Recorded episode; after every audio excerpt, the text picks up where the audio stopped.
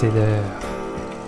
Préparez votre maïs soufflé et votre boisson gazeuse, car c'est le moment d'écouter un nouvel épisode de Séance de minuit.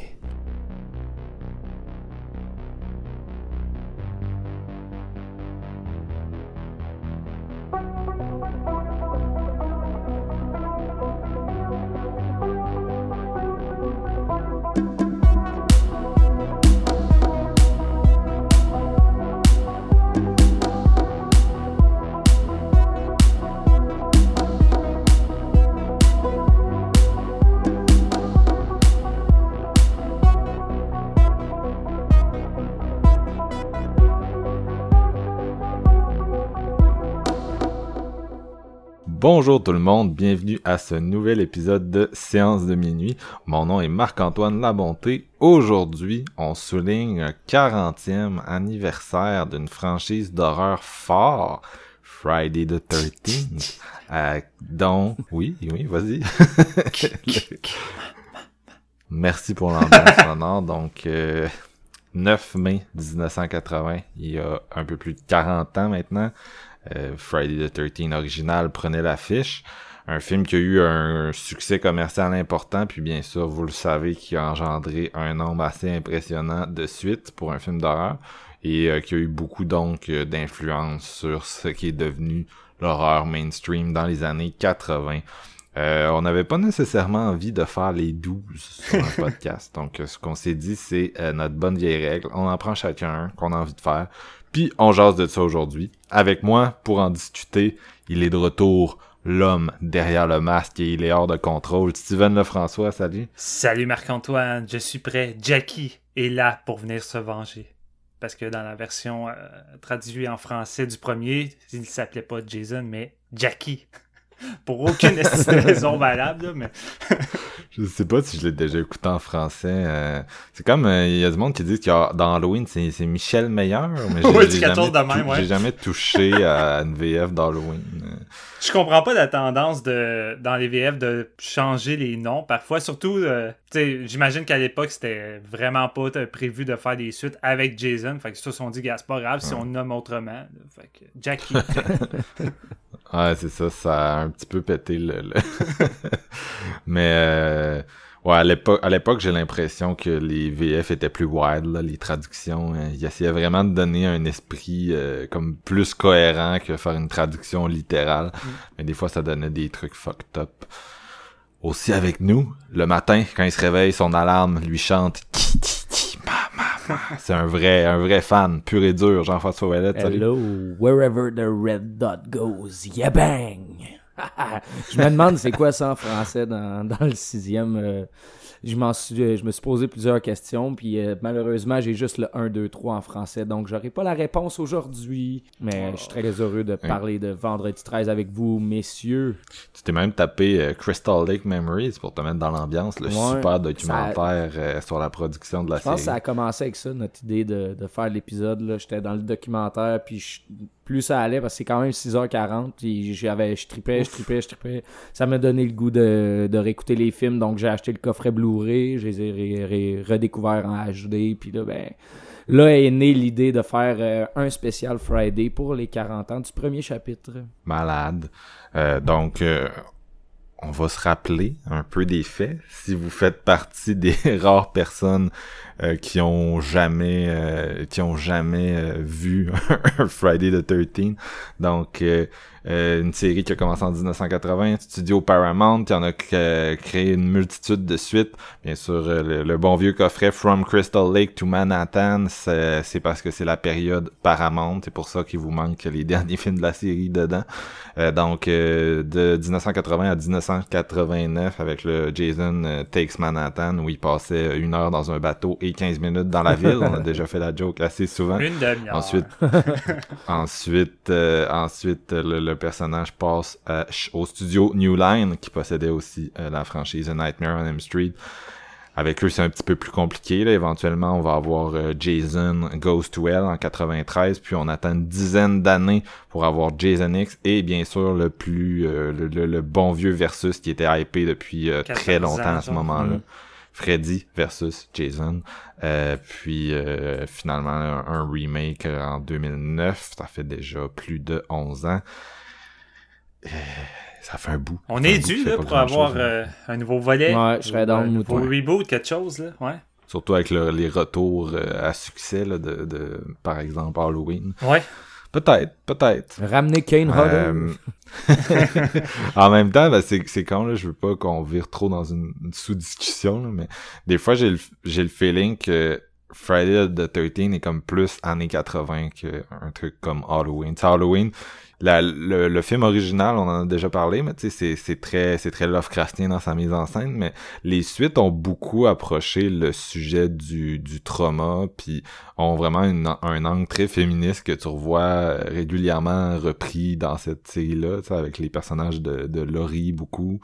Euh, qui se fait, euh, qui, qui, qui tout le temps avec son trauma pour chaque génération, là, que ce soit H20, H40, H2, ou euh, même celui de, de, Rob Zombie, là, Halloween 2 2009, là, c'est tout le temps le personnage qui, qui deal avec le trauma de, de l'événement, puis j'ai l'impression que c'est quelque chose de plus facile à exploiter, tandis que Friday the, 13, on dirait que c'est c'est quelque chose qui est peut-être plus difficile à moderniser vu que ça avait un esprit très conservateur on dirait que bah quoi qu'en ce moment on, est dans une phase conservatrice là. On pourrait ramener un, Jason Trumpien ça serait mal ben, je trouve que la série Halloween est quand même une série plus euh, intemporelle que, que Friday the 13 qui est très ancrée dans son époque ouais, c'est très campy puis euh, c'est quelque chose que on dirait que les jeunes d'aujourd'hui vivent un peu moins je dirais je sais pas.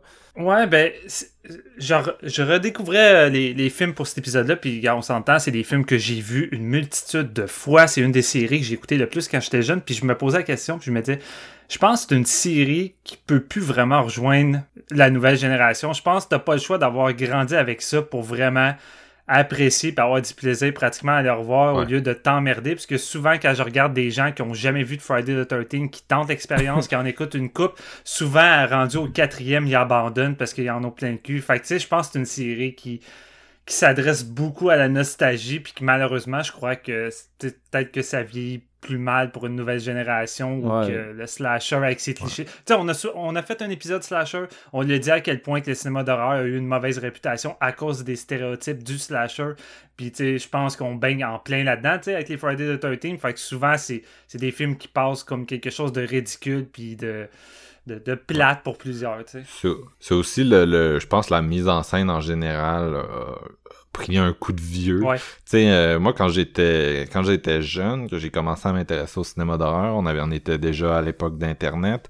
Puis sur internet à cette époque-là, il y avait beaucoup de monde de mon âge. On n'est pas né, on n'est pas né nous dans le Friday the, the 13. Je veux dire, on a on a eu le remake là, mais on n'a pas eu grand-chose à se mettre sous la dent. On, a eu Freddy versus Jason aussi là. Je pense qu'il a réanimé peut-être un peu l'intérêt pour euh, ma génération.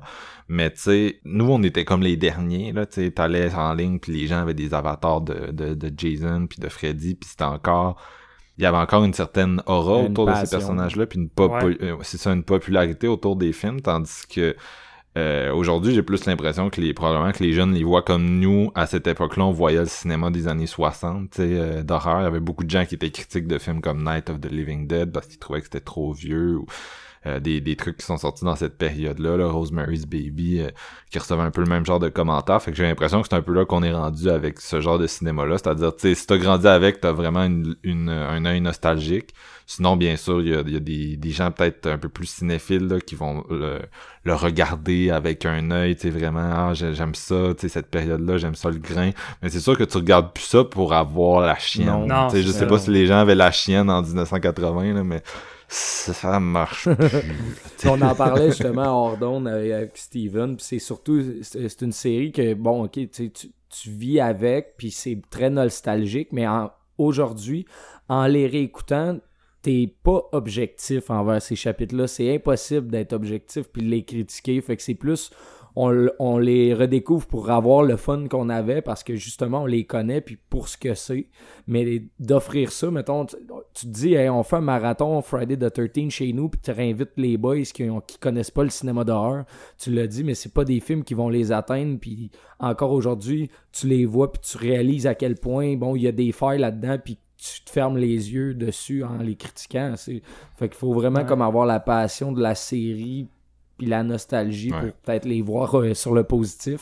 Parce qu'effectivement, euh, ça vieillit. Mais tu sais, aujourd'hui, je- je pense que s'il y a une personne qui va vraiment avoir les deux pieds sur terre pour en parler de façon objective, ça va être Marc-Antoine. C'est- c'est- Sûrement. Bah, tu sais, je sais pas. Moi, je. Quand j'étais jeune, il y a eu plusieurs. Ben, jeune. hein, quand- oh, oh la, la, la vieillesse. se La trentaine qui arrive comme un train. là.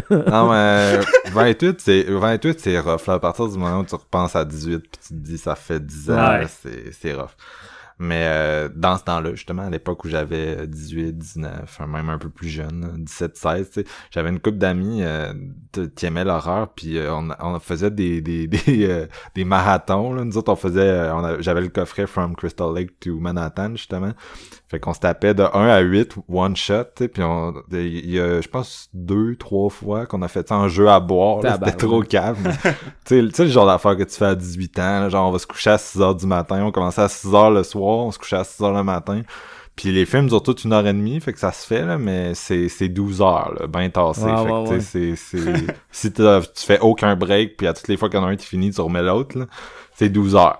Fait qu'on faisait ça dans le temps, fait que j'ai, tu sais, c'est, moi, c'est à ça que j'associe ça, tu sais, Ouais. genre, c'est l'été, on n'a pas d'école, puis on fait des estigniaiseries, puis on écoute les Fridays, puis on déconne un peu, tu sais, ça a jamais été, ça a jamais été des films d'horreur pour moi, dans le sens euh, terreur, ça a toujours ouais, vraiment ouais. été des, ça a toujours été des films genre que je regardais avec mon œil de gars qui tripe sur Scream là, c'est-à-dire tu sais c'est tous les clichés de Scream incarnés. C'est un peu con mais c'est exactement pour ça que tu sais quand t'as des amis puis que tu veux pas nécessairement être dans le mood, on est tous concentrés sur le film puis on se parle pas puis tu veux juste vraiment niaiser, ben c'était vraiment Ouais. parfait. Ouais, dans le dans le temps, moi j'ai commencé euh, je devais avoir 10 11 ans quand Jason X est sorti puis c'est vraiment le premier que j'ai vu. Fait que tu sais, c'est comme l'introduction à une série euh, culte euh, à, cet âge-là quand tu vois Jason en métal dans l'espace, c'est comme oh shit, euh, on va aller revoir au début, tu. Fait qu'on s'était loué le premier puis voir la différence puis juste le, la vieille VHS qui a tellement tourné du club vidéo, le premier il était comme Chris, c'est ordinaire. Puis c'est plus vers comme 13-14 ans en les redécouvrant genre un, de 1 à 10 de suite, comme, comme tu disais, tu que l'amour est, est né parce que je vous dirais que la première fois que j'ai vu Friday 1, c'était pas glorieux. On trouvait ça plate à mort, c'était pas épeurant, puis c'était long, tu sais. Puis en plus que c'était Ça se cut. censure beaucoup. Ouais, ben je pense qu'on a, on a tous eu la même réaction, parce que la plupart des gens, je pense qu'on a découvert cette série-là avec les suites. Puis quand tu Ouais. décides de remonter au premier, ta, ta première réaction, c'est un goût de déception, parce que t'es comme... Jason? You Jason, c'est qui elle? C'est sa mère, hein? fait que tu sais, c'est. C'est décevant à l'époque, puis tu t'en fous un peu parce qu'à un moment donné, veux, veux pas, cette série-là se transforme en un Jason Fest. Ça va devenir une icône, puis t'écoutes la série pour voir Jason. Ouais. tu sais, Fait que. Moi, je savais déjà le twist parce que j'ai vu Scream avant. Puis c'est une Ouais, des la questions question que à je pose Scream dans 1. la fin d'intro. c'est malade, ça, c'est vrai. Ça écoute sa vie, man, du fait qu'elle connaisse pas le premier chapitre, t'imagines? C'est ça. Fait que moi, je le connaissais en esti après. Vais, je vais vous le dire. Fait qu'aujourd'hui, euh, j'imagine qu'on va spoiler ça à fond la caisse. Hein? Oh ouais. oui, oui, c'est ça. Hyper spoiler. On n'a pas nommé les films. Je vais quand même les name dropper, là, juste euh, au cas. Donc, euh, chacun a pris un film. Steven a choisi Friday the 13th Part 6, Jason Lives de Tom McCaughlin, sorti en 1986, et c'est souvent considéré comme le meilleur de la série. Quand pratiquement toutes les fois que je vois un sondage en ligne, que ce soit un forum, des groupes Facebook, euh, québécois, américains, whatever, euh, puis que les gens disent c'est quoi le meilleur Friday, puis qu'ils font un vote, c'est tout le temps entre le 4 et le 6. Ouais. Euh, c'est vraiment les deux préférés du monde. J'ai passé proche de prendre le 4. Là. Euh, moi, j'ai pris euh, de, de, de- de Part 7 de New Blood, réalisé par John Carl Buckler, qui est mort l'an dernier, malheureusement, Ouais. qui était plus un, un, art- un artiste des effets spéciaux. Euh, c'est un des, des quelques films qu'il a fait en sa qualité de réalisateur. Et Jean-François, Jean-François, a fait l'impensable. Il est retourné dans, dans, dans, le- dans le tréfonds, euh, le- la période noire du 8, 9, 10 pour nous amener à Jason Goes to Hell. de- C'est Adam Marcus, ouais, ça? Garcus en 93. Excusez. C'est sa seule réalisation, hein? Je pense qu'il a rien Ouais, fait d'autre, euh, le gars. Je pense pas, man. Je l'ai de ici. Il y là, avait- Secret Santa. Il a scénarisé, euh, il a scénarisé TCM 3D, non? Euh, Ouf! Ah ouais? Va dans Screenwriter. Ouais. TCM 3D. Ah. hey, mais Secret Santa en 2018, les gars, man. esti, on fait un épisode là-dessus prochainement? Euh, Euh, ouais. ça a l'air à chier. Fait que moi, je suis allé avec Jason Goes to Hell parce qu'on en parle jamais assez. Parce que c'est à chier, puis tout le monde dit que c'est de la merde, puis blablabla. Puis là, ben aujourd'hui, on va remettre les pendules à l'heure. Oh! Oh! Ben écoute, c'est, j'ai bien hâte de voir ça, mais on se garde ça comme dessert et on va y aller en ordre chronologique, commençant par Jason Lives. We're gonna scare him. We're gonna scare him. That's right. Just drive towards him. He'll move. Nobody wants to die. Well, that's a freaking fact, least of all us. Will you just drive? He'll get out of our way.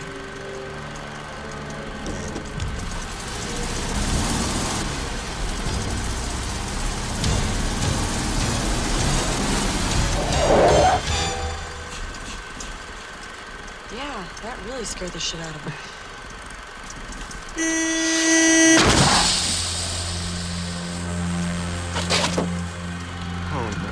That's it. We're driving this baby back to town in reverse. The Hell, we are. Where'd you get that? Don't worry about it. Just stay cool. Stay cool, you ain't dirty Harry. Now stop it. On commence avec Friday the 13 Part 6, Jason Live, réalisé par Tom McLaughlin. Ça met en vedette Tom Matthews dans le rôle de Tommy, C.G. Graham dans le rôle de Jason, parce que c'est quand même important, je pense, de spécifier les acteurs qui interprètent Jason, parce que ça, ça a beaucoup un travail visuel dans la gestion des mouvements de Jason. C'est ça qui va marquer beaucoup. Puis euh, heureusement, on va pouvoir euh, faire la différence avec euh, Ken Odor, parce que Ken Odor, c'est à partir du 7 qui s'est intégré dans la série, puis il est considéré pas mal comme le meilleur euh, interprète de Jason. Et également Jennifer Cook euh, dans le rôle de Megan Claris. Et c'est pas mal le troisième volet que j'appelle de la trilogie Tommy Jarvis. Euh, c'est c'est une des rares fois qu'on retrouve euh, un même personnage euh, de, de la série Friday the 13 dans trois volets différents qui, qui se suivent un après l'autre. Et euh, dans le fond, on suit Tommy Jarvis euh, qui vient de. Est-ce qu'il s'est évadé de, son hospice? Je suis pas, suis confiant, mais de son hôpital psychiatrique. Il s'est enfui parce qu'il était écœuré d'avoir des visions euh, du terrible massacre qu'il y a eu euh, par Jason à sa famille quand il était très jeune. Et là, il veut décider d'en finir une bonne fois pour toutes. Fait qu'il se, dirige dans un cimetière où Jason a été enterré, qui est considéré vraiment mort, euh, pour aller brûler son corps et être certain qu'il ne revienne jamais.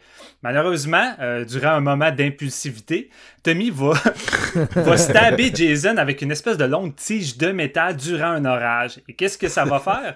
Ça va faire qu'il y a un éclair. effect. Ça va faire un effet Frankenstein. L'éclair va frapper la tige de métal, ce qui va ramener Jason à la vie. Et c'est la première fois, et c'est la transition, en fait, que Jason ne sera plus un, être humain, mais bien un mort vivant revenu se venger pour continuer son massacre euh, au camp que Tommy Jarvis va essayer d'aller prévenir l'autorité du coin.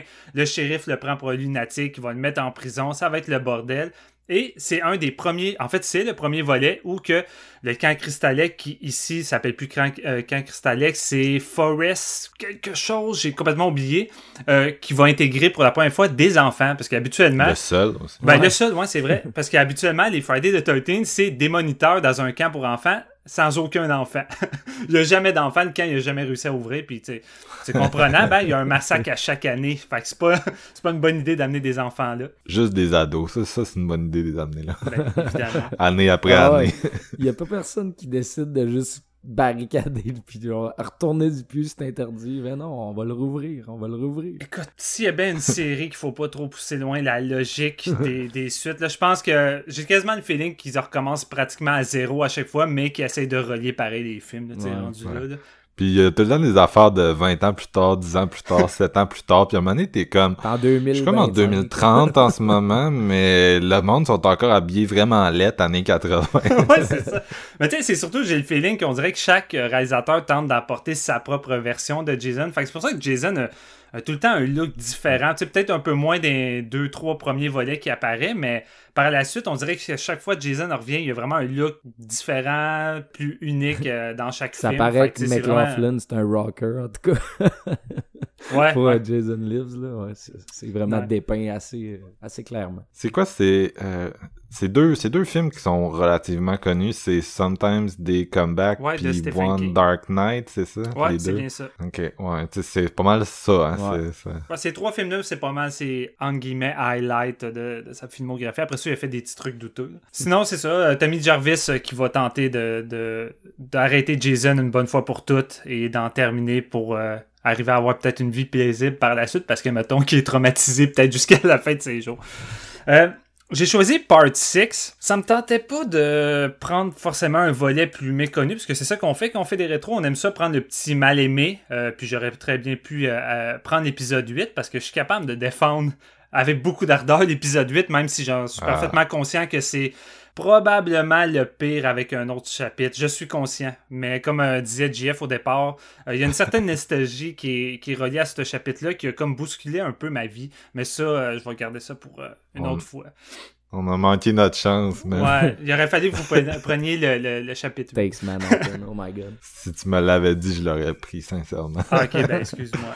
Je m'excuse. Non, ben j'ai pris le chapitre 6, parce que c'est le plus populaire, puis c'est. C'est bizarre que j'ai pris lui justement parce qu'on essaie d'éviter les films les plus populaires, mais c'est sans doute le, le premier Friday que j'ai vu dans ma vie. Euh, puis ça me rappelle un gros souvenir de mon vieux club vidéo, tu sais, dans le temps qu'il n'y avait pas de DVD, c'était juste des VHS, petit club vidéo indépendant, les Vidéotrons n'existaient pas. Puis il y avait une section horreur qui était vraiment cool, vraiment construite comme une maison hantée, avec des filaments de toile d'araignée, des posters de films d'horreur. Tu rentrais là-dedans, c'était l'équivalent de la version porno d'horreur. Tu Nice. tripais, t'étais dans un autre monde. C'était vraiment mon enfance. Et ils- à chaque semaine, ils avaient un gros tableau. Puis au tableau, c'est le staff qui mettait les suggestions de classiques que les gens devraient découvrir si c'est pas déjà fait. Puis évidemment, il y avait tout le temps des Friday the 13 qui se retrouvaient là-dedans parce qu'à l'époque, c'était c'était considéré vraiment comme des must, tu sais, veux, veux pas. Et chapitre 6 était tout le temps sur le tableau. Personne ne l'effaçait. Puis moi qui n'étais pas tant familier avec les Jason, j'ai décidé de le louer. Ça a été mon premier volet. Et je crois que c'est le meilleur volet pour commencer cette série-là si vous voulez vous initier. Parce que c'est le volet où que c'est la transition vers un Jason plus campy, mais un Jason qui devient iconique. Je pense que c'est à partir de là que Jason devient vraiment Jason Un pour tout le monde, puis que, le- les, ouais, puis que les gens se foutent euh, de plus en plus des humains. Tu vraiment, le but, c'est juste de, voir Jason tuer du monde puis avoir du fun. Puis c'est pas mal la même transition qu'on avait eu avec euh, A Nightmare on M Street 4.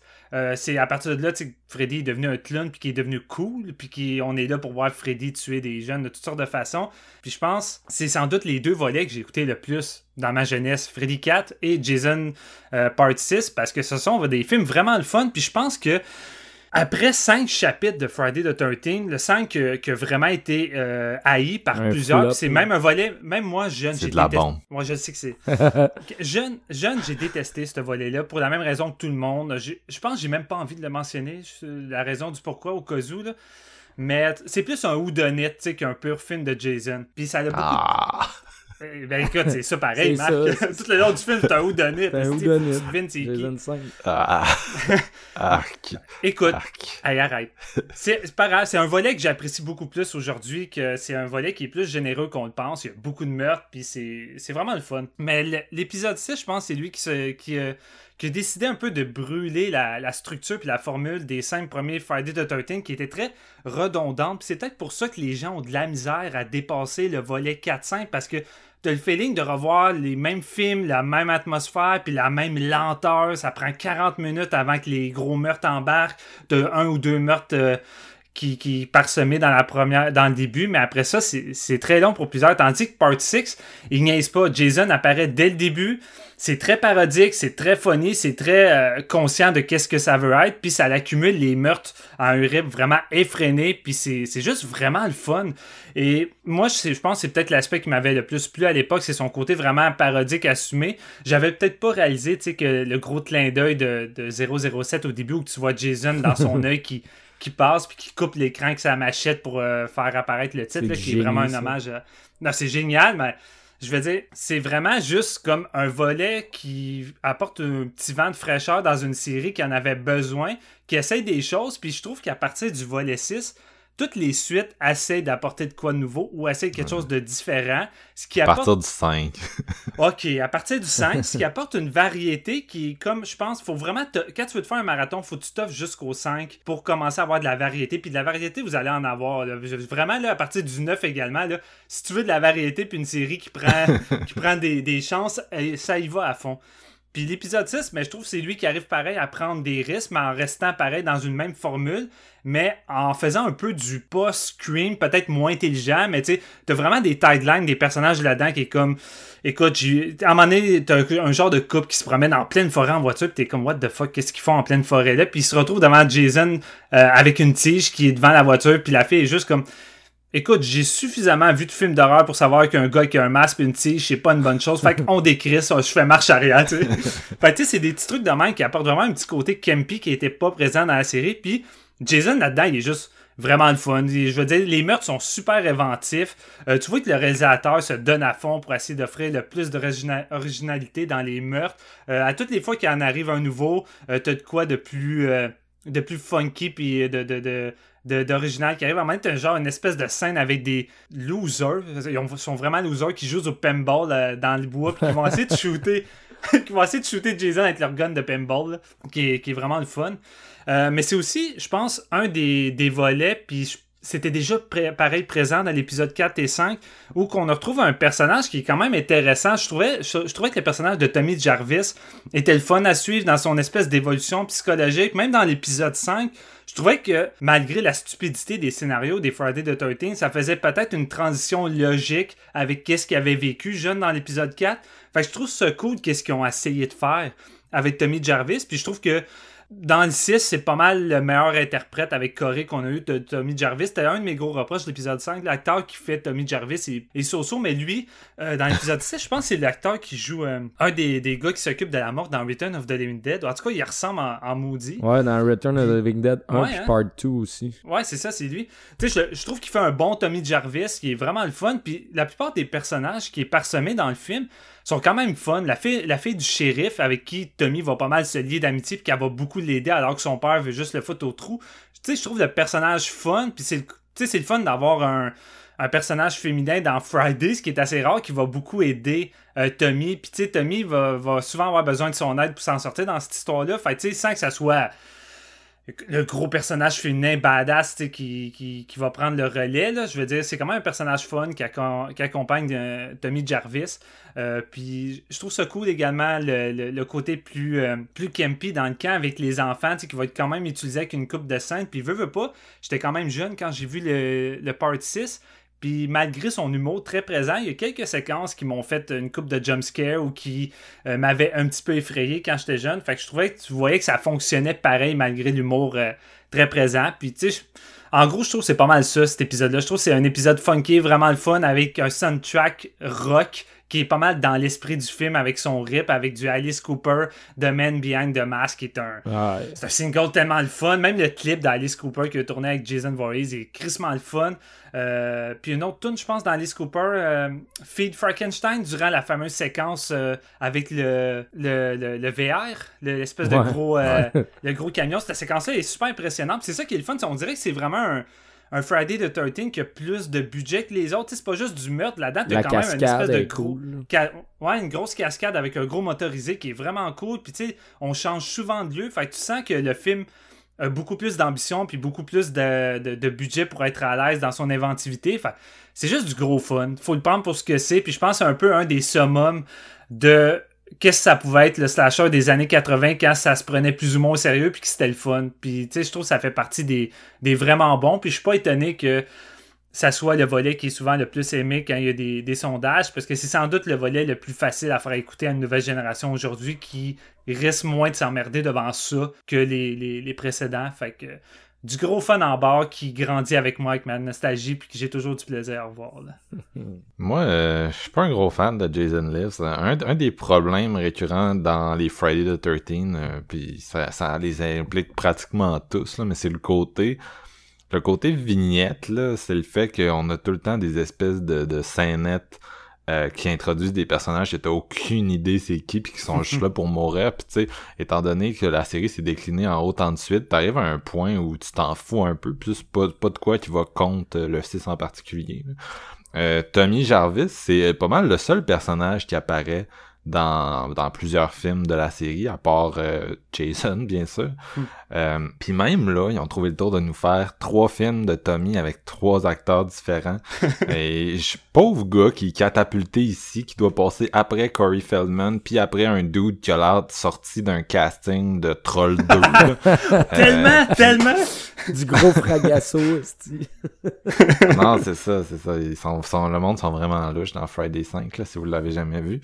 Euh, Puis, euh, tu sais, vu que Jason revient chaque fois, que les ados changent chaque fois, la sympathie de l'audience, elle va pas vraiment... Ça va plus vraiment vers eux, c'est ça que tu Mm. disais Steven un peu, mais tu sais, euh, graduellement on se met à prendre pour Jason, puis c'est vraiment le 6, je pense, qui marque Ouais. ce, ce changement-là. Puis c'est peut-être, je, je sais plus c'est qui a écrit le scénario, là, mais c'est, en tout cas, c'est quand même quelque chose d'intelligent de la part des créateurs du 6 de, d'avoir fait ce changement-là, ne serait-ce que parce que justement, c'était peut-être la façon d'éviter la lassitude, comme tu disais, d'éviter euh, la sensation de, de redondance, puis tu sais, vraiment donner le feeling, vraiment embrasser Jason comme les gens le voyaient rendu à un sixième film quand ils se sont tapés les cinq puis qu'ils ont ils connaissent le pattern par cœur C'est c'est écrit par le réalisateur. Ouais, fait que le fait qu'il ait écrit le scénario puis qu'il l'a réalisé, je pense que c'est peut-être pour ça que le mélange puis le côté pratiquement auto-parodique est autant, je pense. En tout cas, à mes yeux, je trouve que c'est quand même maîtrisé. C'est peut-être justement parce qu'il y avait un total contrôle sur ce qu'il voulait faire avec ce ce Friday-là. là.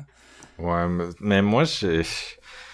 Eh, ben, c'est, c'est- tu sais, contrairement à des, t'as des séries comme Halloween, t'as des séries comme Scream qui, qui ont juste, qui te gardent un noyau de personnages, qui reviennent dans la majorité des suites, puis ça rend ça intéressant, puis ça fait que ça peut vivre plus longtemps. Tu sais, aujourd'hui, on sort un H40, puis les gens sont, oui, tu sais, c'est Michael Myers qui revient, mais c'est aussi Jamie Lee Curtis, puis c'est ça qui est le fun, tu sais, c'est Ouais. qu'elle soit encore là, puis que euh, on retrouve son personnage, puis c'est la même chose avec les Screams, c'est qu'on retrouve Neve Campbell, puis d'autres personnages sont encore là à chaque fois, tandis que Friday a jamais été capable de nous donner ça, puis même Tommy, tu sais, c'est tout le temps fucked up, parce que là, on retrouve euh, le nouveau Tommy, mais on comprend qu'ils ont, ont comme retcon le 5, probablement, c'est le 5 qui a pas l'air d'exister, là, dans la timeline du 6, tu sais, on dirait Ben, il résume un peu au début, durant la poursuite en voiture. tu sais, Il explique les hallucinations qu'il a vécues puis le fait qu'il était enfermé là-bas. Mais ils ont comme évité un peu Ouais. le dernier plan tu sais, de, de Ouais. Friday Part 5. Là.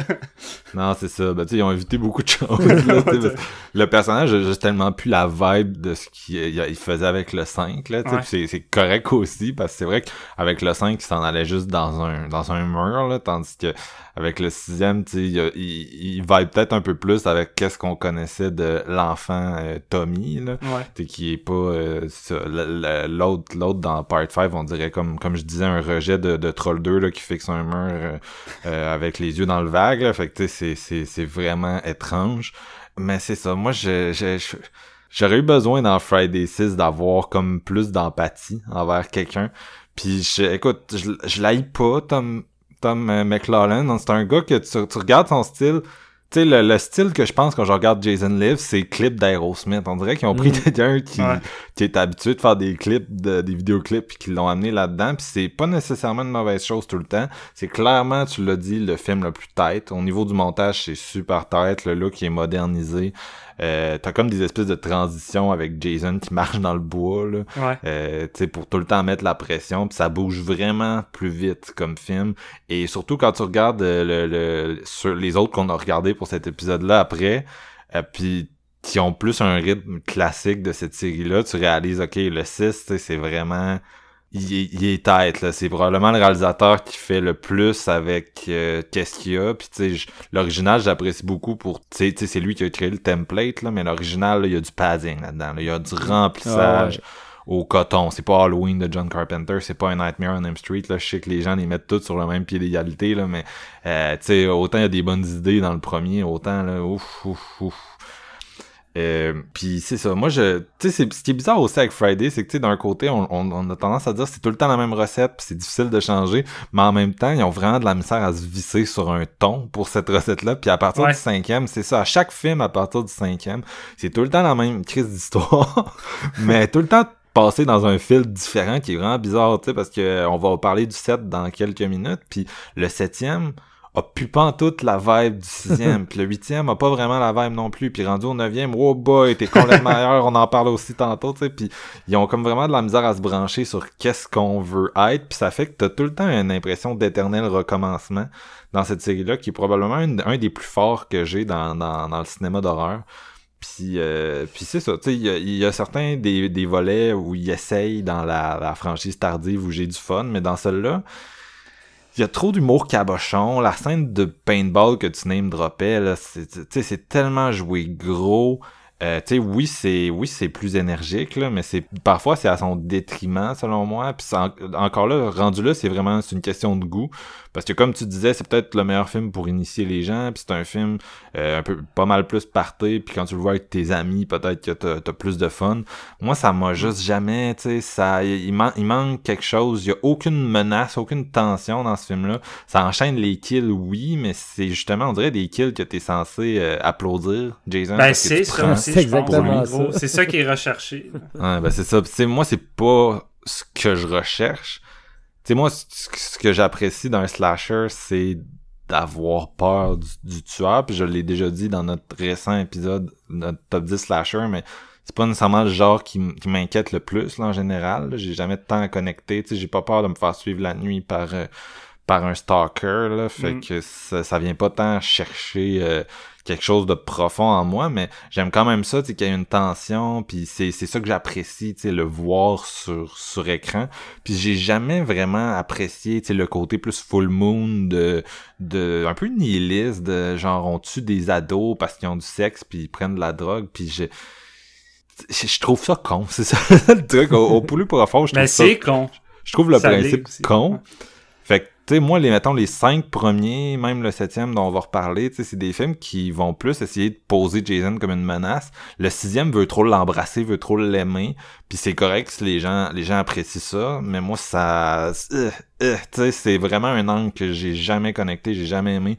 Puis les personnages là-dedans, il y en a juste aucun qui, qui, si ça marche vraiment. Tu sais, le pauvre Tommy, euh, non, là, tu moi, Tommy, c'est vraiment, c'est Corey Feldman, puis les, les deux qui l'ont joué adulte, tu oui, euh, celui-là est meilleur que l'autre, là, mais il y en a aucun que je, y en a aucun que je connais qu'à 100%, puis Part 6, c'est un des films que j'ai vu, tu sais, c'est le film qu'à toutes les fois que ça fait 2-3 ans que tu l'as pas vu, tu relis du monde à être, euh, à être en extase sur Part 6, puis je me dis tout le temps, man, il y a trop de 5 sur 5, faut que je le réécoute, il y a, y a quelque chose que j'ai pas vu, faut que j'y redonne une chance, puis à tous les fois, je sors avec le même mais, tu sais, fait que je pense vraiment que là, c'était peut-être la, la, la dernière shot, là, à moins que, for old time's sake, je me refasse un marathon un de ces jours, là, mais... En même temps, tu sais, c'est- c'est l'épisode 6. T'es rendu à un épisode 6 qui est. T'as du padding qui a été fait auparavant assez souvent. Puis, veux, veux pas, je sais que c'est comme ça pour toutes les franchises.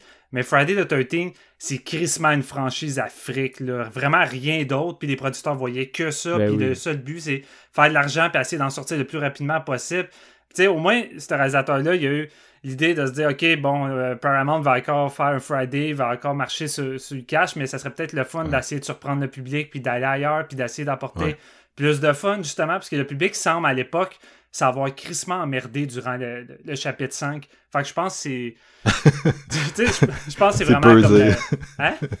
C'est peu dire, là. Non, c'est ça, c'est peu dire. Fait que, tu sais, je pense que c'était quand même une transition nécessaire qui a fait du bien. Rendu là, je comprends parfaitement pourquoi Ouais. t'accroches pas, mais dans ma tête, pour moi, j'ai pratiquement l'impression que j'ai jamais perçu cette série-là comme une série qui marche sur la tension ou la menace, mais bien sur les sur les meurtres, tandis que Halloween, t'écoutes ça, puis t'attends pas le meurtre gore, t'attends la tension Ouais. qui va être construite, Ouais. la mise en scène, mais C'est le Friday, pré-kill qui est important et non le kill en tant que tel. Souvent Non, dans ça, Halloween. exact. Ben, je sais pas, tu sais, j'ai l'impression que surtout quand t'arrives au, au tu sais, mettons, on, on sort le, le, le six- on sort le cinquième, on sort le troisième aussi parce que sincèrement, là, je vais le dire, si vous nous écoutez, vous avez jamais écouté de Friday the 13 de votre vie, là, puis vous voulez vous faire un marathon, skipper le troisième, ça va enlever l'impression de redondance, là.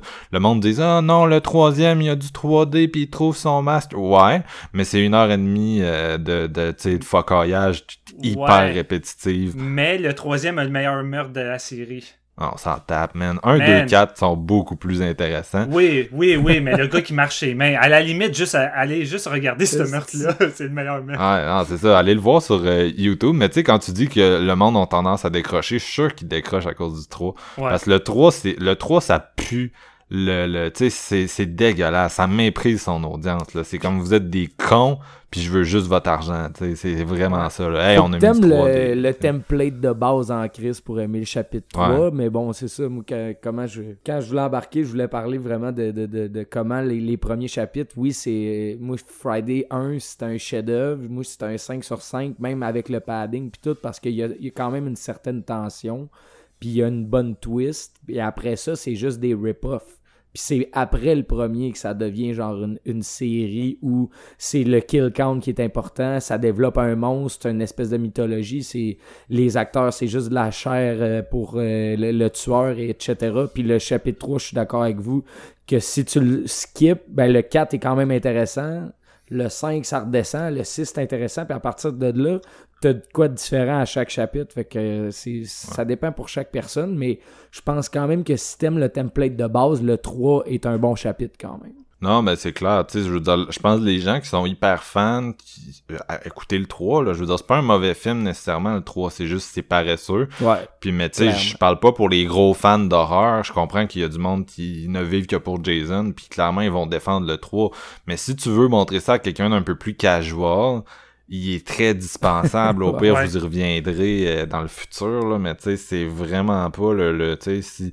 C'est comme le monde là, que tu fais, tu leur, tu leur fais écouter Star Wars, puis tu leur dis on va commencer par chapitre 1, 2, puis après ça, ils veulent plus les écouter, c'est vraiment régulier. Mais oui, pourquoi tu penses, tu sais, pourquoi tu penses que le monde sont pas passionnés par Star Wars? C'est pas pour les faire avec les deux accrocher. pires films de la série. Ah ouais, tu sais. c'est ça. Fait qu'à un moment donné, il faut faire des, des compromis. Là.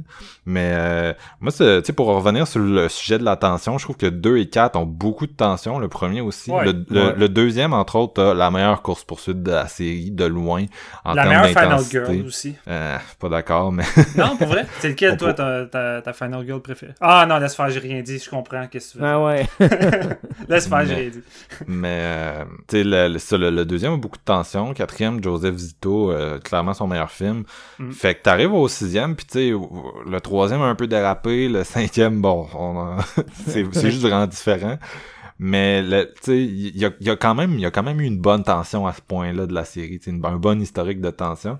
Puis je trouve pas que le sixième, tu sais, il a pas le côté crasse, il a pas le côté glauque, il y a pas, il y a pas d'anxiété, il y a rien, Non, tu sais, on est vraiment, C'est là que Jason devient une, rock- une rockstar, clairement. Là. Je veux dire, c'est ça. il, il donne le, le statut de mort-vivant, il donne le statut de, mettons, le, le main face de la série, où justement l'amour pour Jason dépasse l'amour des protagonistes. Tu sais, c'est... Puis la façon qu'il shoot chacune de ses apparitions, tu sais, t'as l'impression que tu serais avec un public de Fantasia, pis ça serait fait pour que le monde Ben crie, oui, là, Ah ouais, non, vraiment. Le, le, le- voyons, le, le plan où ce qui est debout sur le, le motorisé sur le côté, là, je veux dire, ça, c'est, Ah, des money shots juste pour les amateurs d'horreur, tu sais. Attends. Ben, le, le gars, il est, il est parfaitement conscient des plans que les fans aiment. Tu sais, le film fait juste s'ouvrir, là, puis les premiers plans, là, les plans de la forêt avec le lac, la brume, tout ça, c'était écœurant. Tu sais, c'est le genre d'atmosphère qu'on veut dans un Quand slasher. Jason se revire de bord aussi avant qu'on voit Ouais. l'espèce de James Bond tribute là, Ouais. Tu sais, c'est tous des plans que quand tu penses à Jason 6, ça t'évoque tout de suite ça à l'esprit. Puis un, un des trucs que je dis souvent au monde, puis que je continue à penser, c'est que quand tu regardes le remake, là, tu sais, ça raconte plus l'histoire des, des quatre originaux, Ouais. mais tu sens que c'est le 6 qui veut refaire.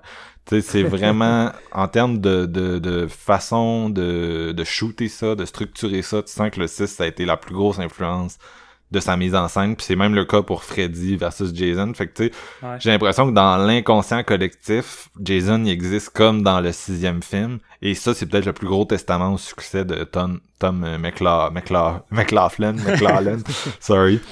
Puis euh, je vais le dire tout de suite, là, moi ma note c'est un 2.5 sur 5 parce que tu sais, c'est ça, je respecte beaucoup le, ce côté-là, tu sais, je respecte le fait qu'il a été capable de, de, de, de, de faire le film fort, comme disait Steven, mais à chaque fois que je l'écoute, mais il se passe rien dans ma tête, j'ai pas de fun, j'ai pas vraiment de plaisir. Mais te En temps, connaissant le en tant que cinéphile, Marc, je, Marc, je, je, je comprends pourquoi on dirait que Jason Lives, c'est pas genre dans tes favoris de la série, c'est clair. Juste de par comment le film est, là, c'est, on dirait que c'est, c'est moins ta palette, puis ce qu'on s'enligne de parler, ça va être vraiment plus, je pense, ta sauce. là. Ça, ça, ça a tout le temps été de quoi d'évident pour moi par rapport à Friday the 13 parce que ça fait des, une dizaine d'années qu'on parle de cette série-là en loop, là, tu sais.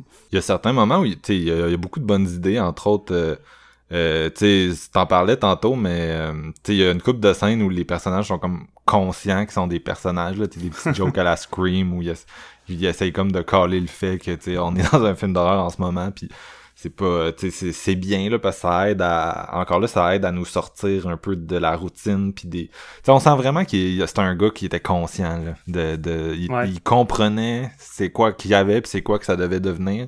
Fait que je respecte beaucoup ça.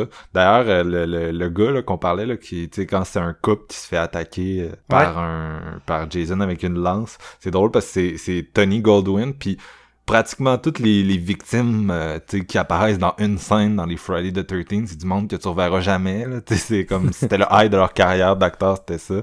Puis Tony Goldwyn, c'est drôle parce que c'est genre c'est le président dans, euh, dans Scandal, là, la série avec Kerry Washington qui a vraiment été populaire. Il avait un gros rôle dans euh, Mon fantôme d'amour avec Ouais, Patrick c'était le Swayze. méchant. Ouais. Fait que je le regarde puis je suis comme écoute pour tout le monde qui espérait que ça allait être un, un breakout de leur carrière puis que ça a fait fuck all fucking Tony Goldwyn premier rôle sur IMDb le premier rôle qu'il a eu de sa vie puis il a réussi à devenir quelqu'un il a réussi hot. hein. Ke- Kevin Bacon dans le premier. Ouais. Ça veut tout dire. là. ouais mais tu sais qu'il y avait un plus gros rôle Ouais, Kevin Bacon, euh, son dans- rôle, il est Ouais, plus ouais. long dans le premier, là. Ouais, je non c'est ça Tony Goldwyn. premier pas, pas longtemps. premier pas structuré pareil parce que tout le monde arrive ensemble puis éventuellement ils se séparent Ouais. puis ils se font tous tuer mais ils ont toute une introduction puis on les voit quand même tandis que plus t'avances dans la série surtout le sixième où je pense qu'il y a 18 meurtres là si je me trompe pas.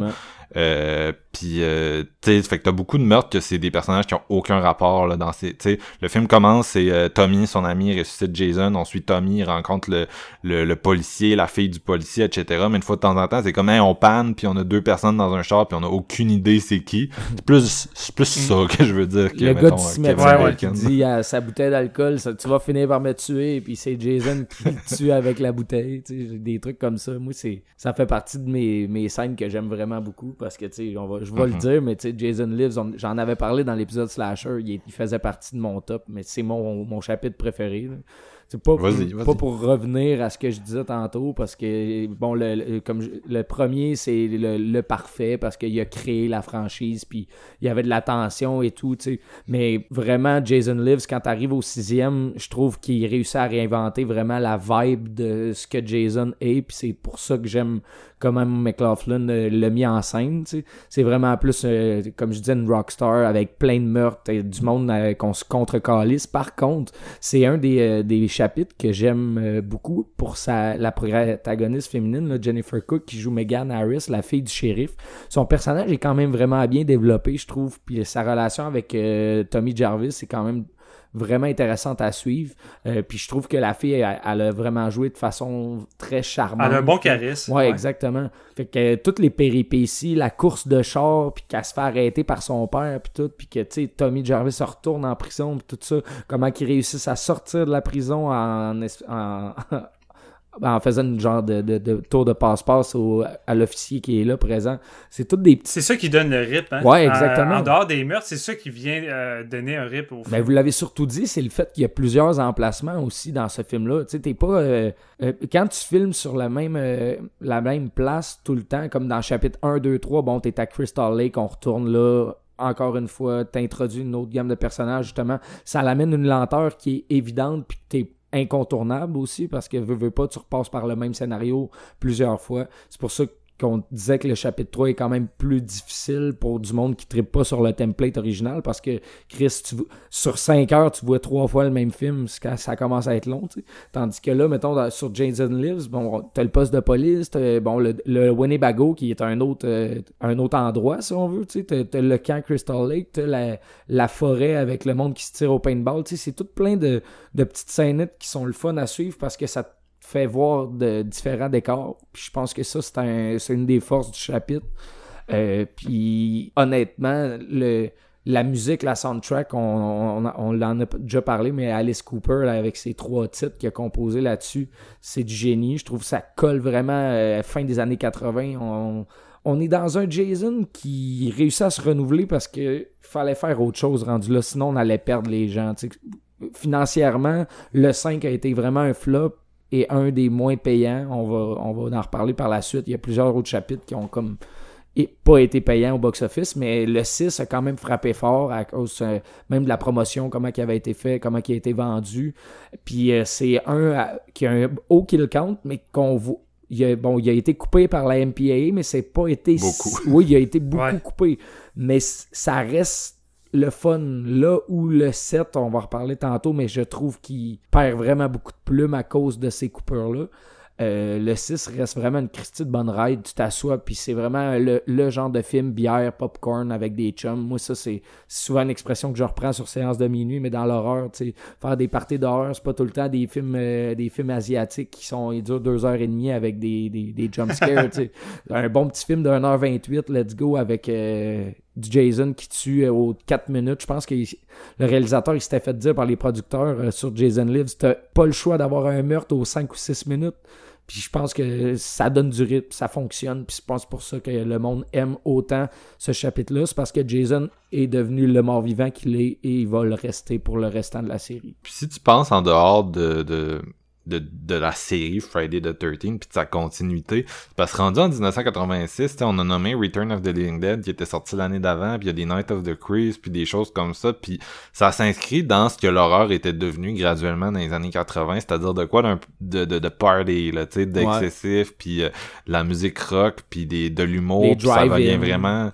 C'est ça, puis ça vient vraiment comme s'intégrer dans euh, ce- cette espèce de vague-là de films du milieu des années 80, puis ça le fait bien. Ouais. Ouais, c'est ça. Oh, ça, ça pue les années 80. Ce, ce chapitre-là en particulier, on dirait que c'est comme, comme tu dis, ça rassemble tout, tout, tout, tout, tout ce qui avait de populaire en un truc parce que je veux, veux pas, l'horreur était rendu trending puis c'était rendu cool. Tu sais, t'écoutes ça puis c'était pas comme en 73 sur Last House on the Left là, que, hey, on va écouter ça en buvant de la bière à la maison, j'ai la nouvelle cassette de Wes Craven. Mais non, c'était pas, c'était pas l'horreur dans, dans ce temps-là, c'était pas comme le- en 86, 87, 88. tu sais. Fait que le vibe a vraiment beaucoup changé. Puis, je peux peut-être m'avancer à dire que Friday Part 6 a probablement sauvé la série parce que si on avait un chapitre qui était encore moins hot que le 5, pas sûr Ah qu'on ouais, aurait eu un définitivement. 7, un 8, un 9, un versus, etc. Là, Non, c'est sûr. Mais c'est pratiquement, tu sais, 5, 6, 7, 8, 9, 10. 6, c'est le seul qui est vraiment aimé. On peut se le dire, là. Tu sais, les fans, c'est une chose, là, mais 6, c'est le seul qui est vraiment, tu sais, qui a plus de positifs que de négatifs Ouais, dans, ce, cette séquence-là, là. Ouais, t'as- même en regardant Letterboxd, tu peux te fier là-dessus. non, mais c'est parce que pratiquement tous ces films-là, tu vas entendre beau- beaucoup plus de négatifs, là, pis ça a toujours été comme ça, fait qu'effectivement, euh, c'est drôle aussi de se dire que les producteurs avaient cette recette-là après le 6 qui était un peu parfaite, puis on l'a juste revu, comme je disais, dans Freddy versus Ouais. Jason, puis euh, le remake éventuellement, mais avant ça, on dirait qu'ils ont pas été capables de juste se dire, hey, on va continuer sur cette lancée-là. Euh, c'est- comme moi je disais tout à l'heure, euh, chaque film après a l'air de prendre une nouvelle approche, puis un nouvel angle, puis un nouveau ton. ton. Euh, tandis que t'es comme, man, euh, je pense que t'aurais pu refaire un autre comme le 6, puis la plupart du monde aurait vraiment trippé. là.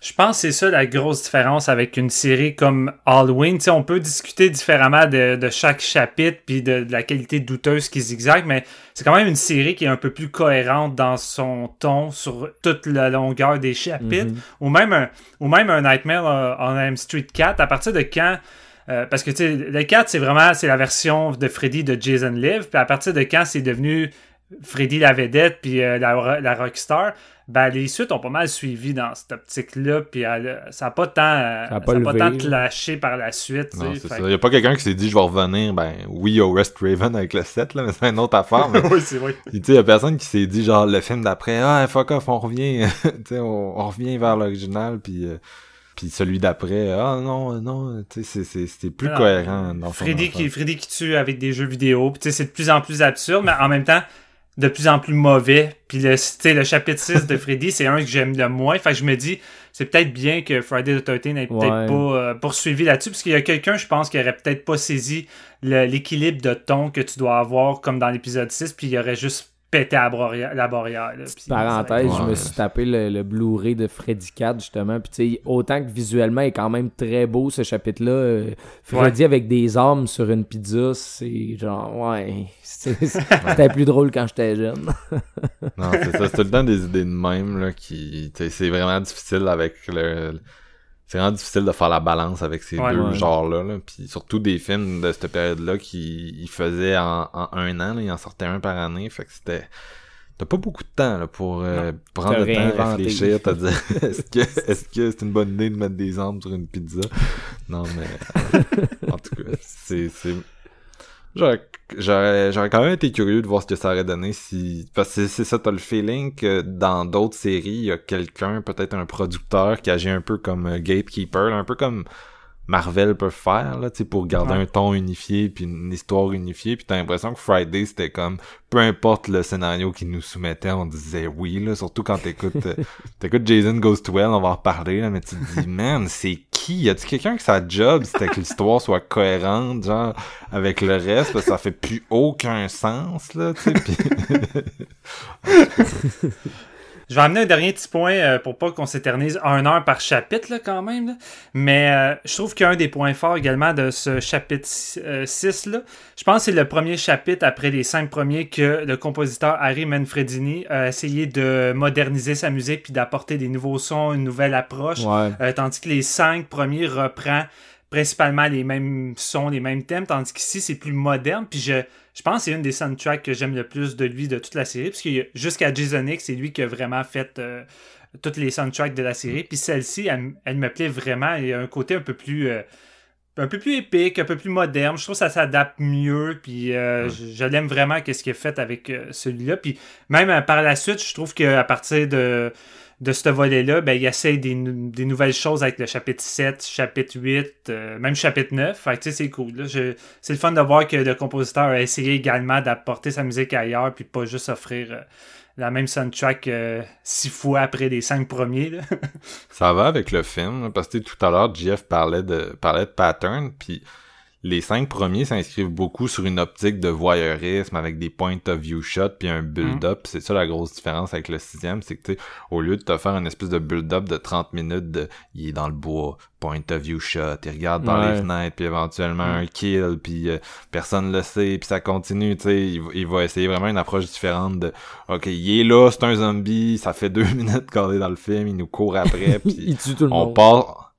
Tu sais, c'est- ça pareil. Un film d'horreur qui passe les chapeaux de roue à deux minutes puis qui est capable de tenir le rythme, c'est vraiment pas le même effet qu'un film euh, qui a 30 minutes de build-up avant un meurtre, 10 minutes de, de, de re-build-up, un autre meurtre. Tu sais, c'est le, le, le bonne vieille métaphore du... du c'est- c'est c'est le monde descend, monde descend. Là, Ouais. Si tu faisais Ouais. une curve de, de tes émotions, là, c'est tandis que Jason Lives a l'avantage d'être une espèce de- d'ascension euh, quasi constante. Là. Il y a tout le temps de quoi. c'est pour ça qu'il fait pas peur non plus. C'est que je veux dire, il t'a tellement de, de kills puis de payoff que ça en Ouais. vient pratiquement du- des bonbons ou ce que t'es comme genre. Cinéma d'action, Ouais, exactement. Ouais, cinéma d'action. ouais.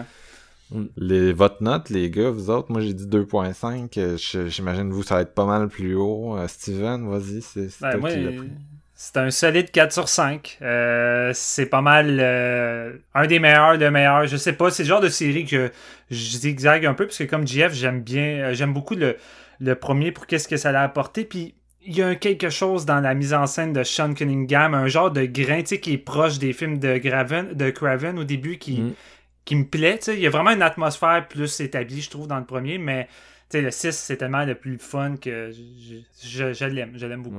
Moi, tout, c'est un 4 sur 5. Je donne, euh, je, je donne un 5 sur 5 à Friday 1, mais euh, bon, c'était pas le sujet de l'épisode d'aujourd'hui. Je veux dire, comme je disais, c'est un film parfait à mes yeux dans le sens slasher années 80. Bon, Alors, mais euh, Friday 13 Part 6, c'est mon favori. J'y donne un 4. C'est un petit peu euh, bizarre, mais c'est tel que tel. Je veux dire, il y a quand même ses défauts. Euh, par contre, comme on disait, pour introduire quelqu'un à la série, c'est parfait. Justement, je à l'Ha- l'Halloween passé, je l'avais fait regarder à ma copine, puis elle a vite compris en me disant c'est-tu plus plus une comédie? Puis c'est un peu ça, c'est un film d'Halloween vraiment le fun, léger, pas- fait pour divertir, puis euh, c'est vraiment la, la- sa force euh, réside là-dedans, dans le fun que tu peux avoir en gang euh, en, en le revoyant à maintes reprises. Là. Fait que c'est pour ça que je l'adore, ce chapitre 6. Super, ben, on va passer au septième et voir s'il y a autant d'adoration dans l'air. Tina! I hate you! I wish you were dead! John!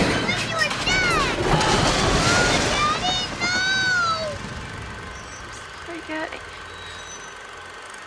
so sorry.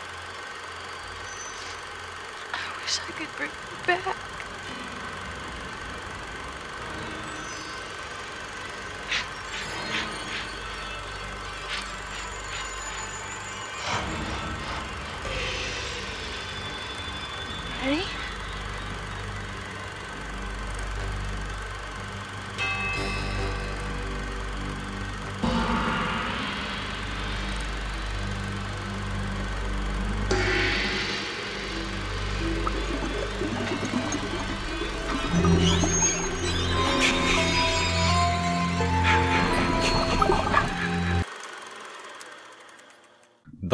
Friday the 13th Part 7 de New Blood, sorti en 1988, c'est la première fois que la, deuxième fois que la franchise prend une pause de un an. Il y avait aussi, eu, je pense, 1983 où il y avait eu aucun film. Donc en 1987, on prend une petite sabbatique et on revient avec un film de John Carl Buckler, euh, Buckler.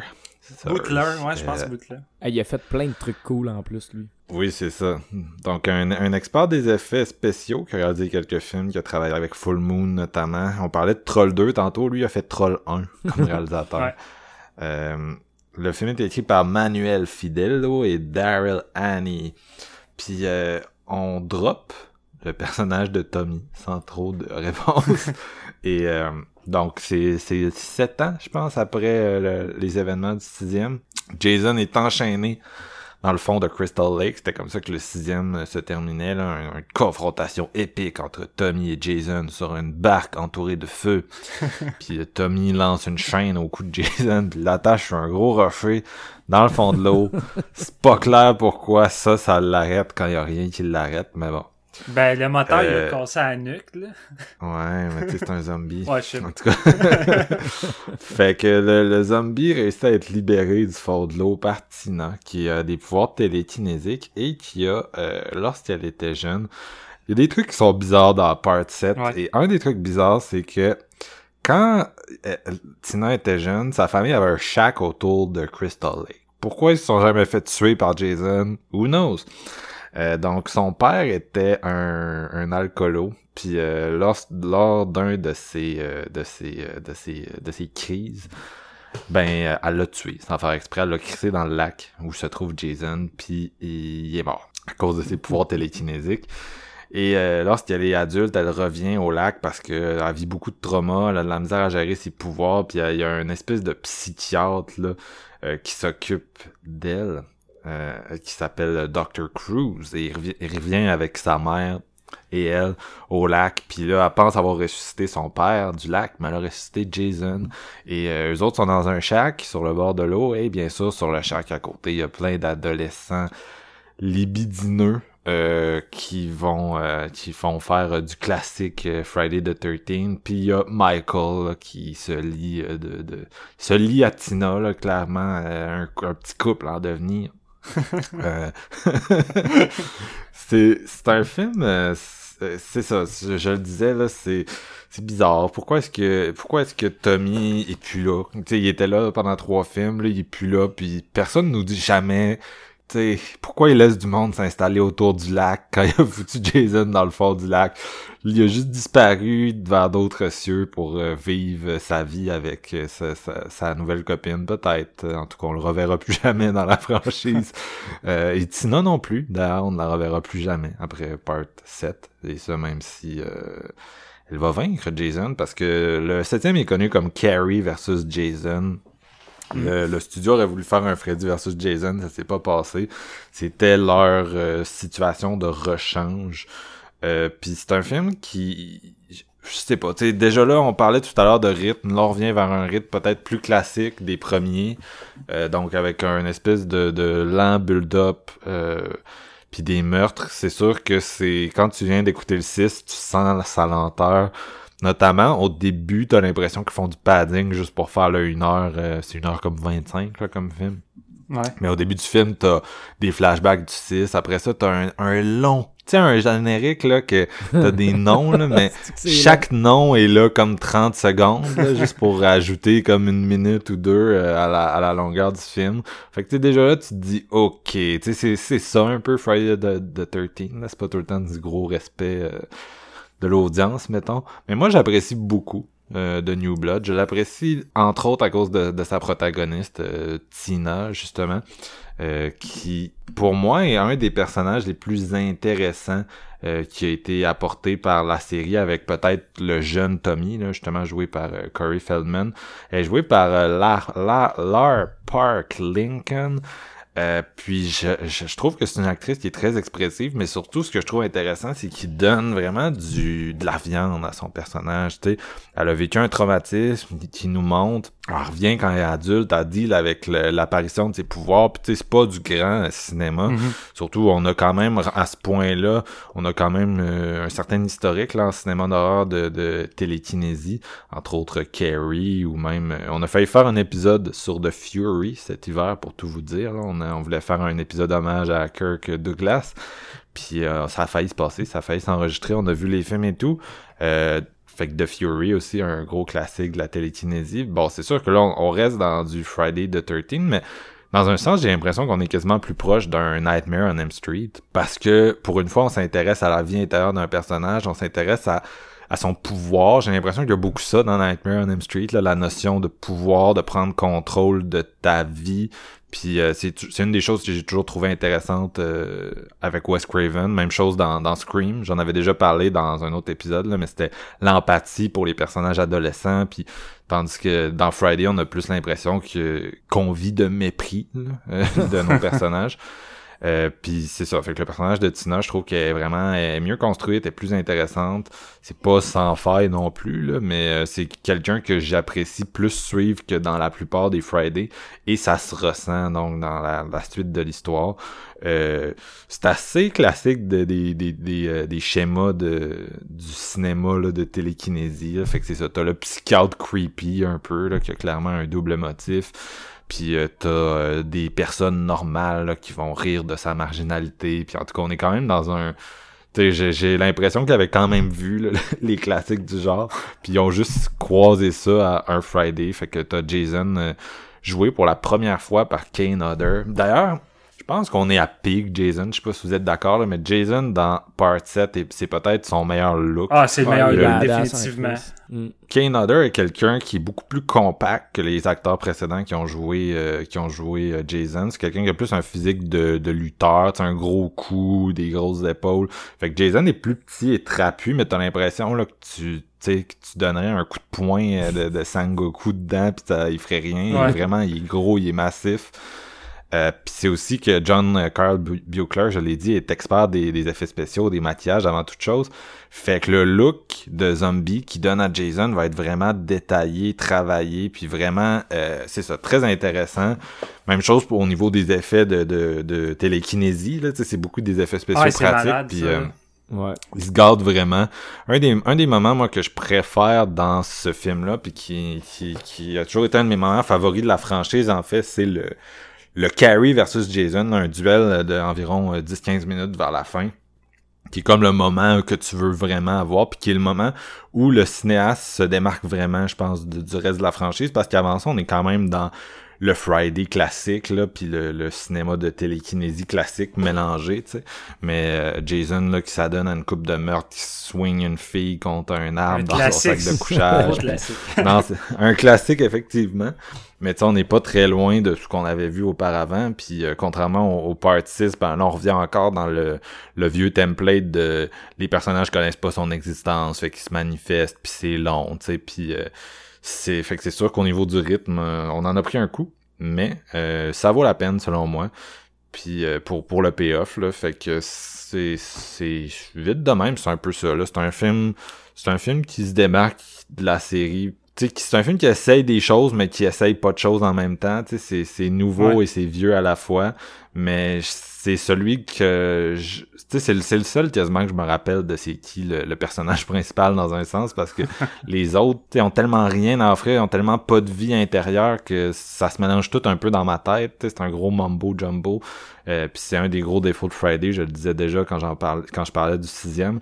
Fait que ça, j'aime beaucoup ça. Euh, j'aime beaucoup suivre l'histoire de ce personnage-là. J'aime beaucoup qu'il y ait quelqu'un qui puisse vraiment tenir tête à Jason, puis que ce soit pas juste comme une espèce de de bordel. Là. Puis j'aime le côté Nightmare on Elm Street de vraiment faire face à ces démons. Euh, tu prends ton pouvoir dans tes mains. Puis euh, pour une fois, Friday a un étrange euh, feeling de, de feel-good movie quasiment.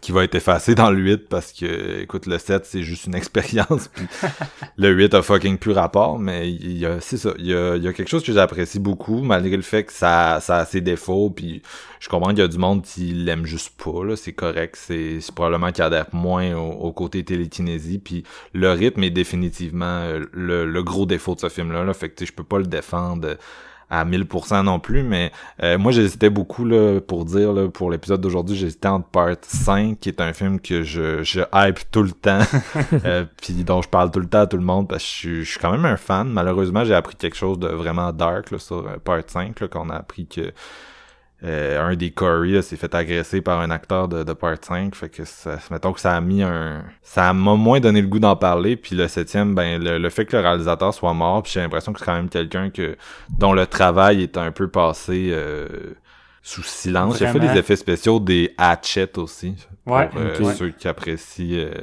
Hatchet, c'est rendu gros party, des, certains effets pratiques très mémorables, là, même parfois dans le part 2, là, là, c'est, c'est littéralement ce que le film a de plus mémorable à offrir. Puis euh, c'était son travail d'effets spéciaux, fait que c'est, c'est quelqu'un qui a qui, qui avait vraiment euh, qui, qui avait vraiment quelque chose d'intéressant à, à, à offrir. Puis je serais vraiment curieux d'avoir une version uncut Mm. de ce film-là, juste pour Ouais. ça, là, juste pour tu sais, j'aimerais, tu sais, j'aimerais ça voir tous les films en- de cette série-là en uncut, puis les effets spéciaux qui ont été, qui ont été coupés, là, parce que pour ceux qui savent pas, la, la MPAA a passé la hachoir là-dedans. Et c'est pour ça que c'est, c'est des films qui ont tout le temps l'air un peu light et euh, niaiseux si tu compares au cinéma italien de la même période. Mm. C'est, t'es, t'es pas dans le même game, là, tandis que si tu regardes le, le documentaire dont on parlait en tout début d'épisode, Crystal Lake Memories, vous allez voir les de quoi c'est, ça a l'air, ces scènes-là, uncut beaucoup plus violent, beaucoup plus intense, beaucoup plus viscéral. Fait que déjà ce qu'on voit d'effets spéciaux dans ce film-là de, de, John Carr, c'est vraiment nice. Fait que j'aimerais ça voir un jour part 7 euh, uncut. Là. Puis il y a eu beaucoup de rumeurs là, autour du uncut de, de ce film-là, là, que ça pourrait arriver un jour, puis que tel tel l'avait trouvé. Fait que j'ai l'impression que peut-être que si ça sortait un jour, les gens le reverraient à la hausse. Puis là, ben, je, je connais pas vraiment vos opinions, les gars, sur ce film-là, étrangement. Là, contrairement à Party, ce que je savais, je vous voyais venir à 300 000 euh, lieux à la ronde. Donc, euh, GF, est-ce que t'aimes Party? Ouais, j'aime beaucoup Part 7, puis c'est euh, principalement pour son réalisateur, justement, que j'aime quand même vraiment, euh, je le disais, mais il a fait quelques trucs cool, euh, dont euh, un de mes chapitres préférés des Ghoulies, euh, Ghoulies Goes to College en, euh, en 91, que j'aime pour aucune raison, mais c'est vraiment fucking euh, de la bombe pour moi. Et euh, Cellar Dweller, qui a fait la même année que Friday C'est fun, 7, ça.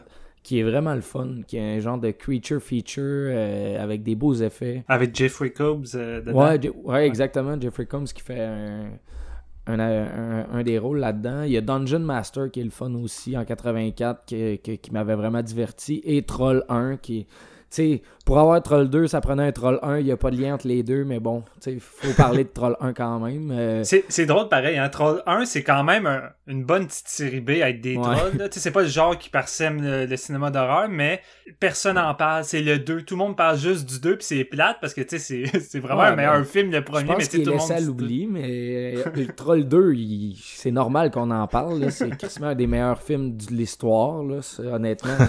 J'attends, euh, by the way, ma passe pour les films dans le cabanon pour aller parler de Troll 2, euh, Anthony, euh, s'il te plaît.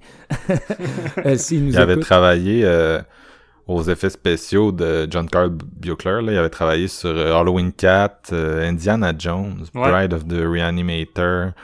Il en a fait quand Ouais, même, il- tu sais, ça- Prison de Rémi Harlin, réalisateur de Nightmare Cat, justement. Il avait aussi été sur From Beyond, Ouais, dont on vient juste dire, de ouais. parler. Dolls. Euh, fait que Une c'est belle en termes de, route, de- là. Non, c'est ça, From Beyond, on, on, se- on s'exclamait sur ses effets spéciaux il y a comme un mois. là. Mm. Fait que, euh, effectivement. Ouais. Euh, tu l'as dit par contre, euh, Marc-Antoine, euh, le défaut de Friday 7, son rythme, et tu m'as volé ma blague, mais le style de, de, de scène où ce qui nous repasse Fr- Friday 6 au complet, pratiquement au début, je me dis, dans un marathon, tu tues ton film complètement. T'imagines, mettons, en 88, là, le monde se sont dit, hey, on se fait un marathon, on écoute les six premiers, puis on s'en va au cinéma voir le 7. Puis après ça, ils se rendent compte que les quatre premières minutes, c'est genre un, un gros résumé de ce qu'ils viennent de regarder. Moi, ça, ça me met off, surtout dans une série où t'es rendu au, septième chapitre. T'as pas besoin de me rappeler qu'est-ce qui s'est passé tant que ça, parce que tu sais automatiquement qu'il y a des fanatiques de ta série. Fait que fais-le de quoi d'original et non euh, l'espèce de charabia de genre blablabla, c'est euh, ça qui est arrivé à la fin. Puis Jeune, j'aimais ça, moi, l'espèce de petite intro qui, qui reparle de, de toute la série avec un petit Ah. narrateur creepy. là, Je sais ça, pas, je là, trouvais ça cool. Pour mourir, man, ça me met Ça, off, là. Surtout qu'il y a fuck all, genre, qui reste du 6, à part le fait que Jason est accroché ça, sur tu- un boulet dans le fond du lac. Là, t'as rien besoin de savoir du 6 pour comprendre tu le sais, 7. là, il est accroché sur le fond du lac à côté de la maison qui était probablement même pas là dans les scènes du 6. tu sais, Genre, il y a même pas ce chalet-là, sûrement. Là, tu sais, ça fait, ça fait Mais ça a été fait sens, là. après. Je pense que la jeunesse de Tina, c'est après le 6, non? Ouais, mais ça se passe 7 ans après le 6. Ouais, fait que, mais- tu sais, c'est quand on la voit qu'elle est enfant, puis tout d'un coup, elle est rendue... tu sais, elle, elle, elle- elle passe pas, vrai- je sais pas si elle a 17, 16 ans ou 18, mais elle passe pas vraiment pour ça. Là, on dirait, tu sais, l'actrice Ouais. a genre 25 ans. Ah fait que ouais. tu passes d'un un une petite bambine à une, une, à une femme, puis tu me dis, OK, c'était il y a 7 ans, on était au shack de la famille. elle serait supposée avoir 12 ans, tu sais, avec ses pouvoirs de télékinésie, puis les voisins qui, genre, ils boivent de l'alcool puis qui baisent, là, tu sais, qui roulent des joints à pu finir. Comme, mettons que le côté logique de The New Blood est à mettre de côté pour le fun qu'on a entre, justement, euh, le clash entre euh, la, la nouvelle Carrie et Jason, parce que c'est un des films, justement, qui est qui en donne le plus, je pense, pour ton argent en frais d'effets spéciaux. Là, Marc l'a dit, mais il y a beaucoup de trucs, euh, d'objets qui volent. Il y a la confrontation, justement, à la fin. Tu sais, elle lance des clous sur Jason. Jason qui va en perdre son masque. On va voir une espèce de face putréfiée de zombie qui a des expressions faciales vraiment badass. Euh, elle va le coller en bas des marches. Elle va, tu sais, elle va le mettre en feu. Euh, Il y a une maison qui explose qui a manqué de tuer les acteurs tellement que l'explosion était épique, man. C'est vrai le- qu'elle est épique, l'explosion, c'est fou. Quand ils ont mis euh, euh, parce que tu sais je reviens avec euh, Crystal Lake Memories parce qu'il y a tellement de bonnes anecdotes dans le fond mais sur chapitre 7 ils ont tellement mis de- de- d'explosifs pour faire sauter la maison que ça en était pratiquement pas légal.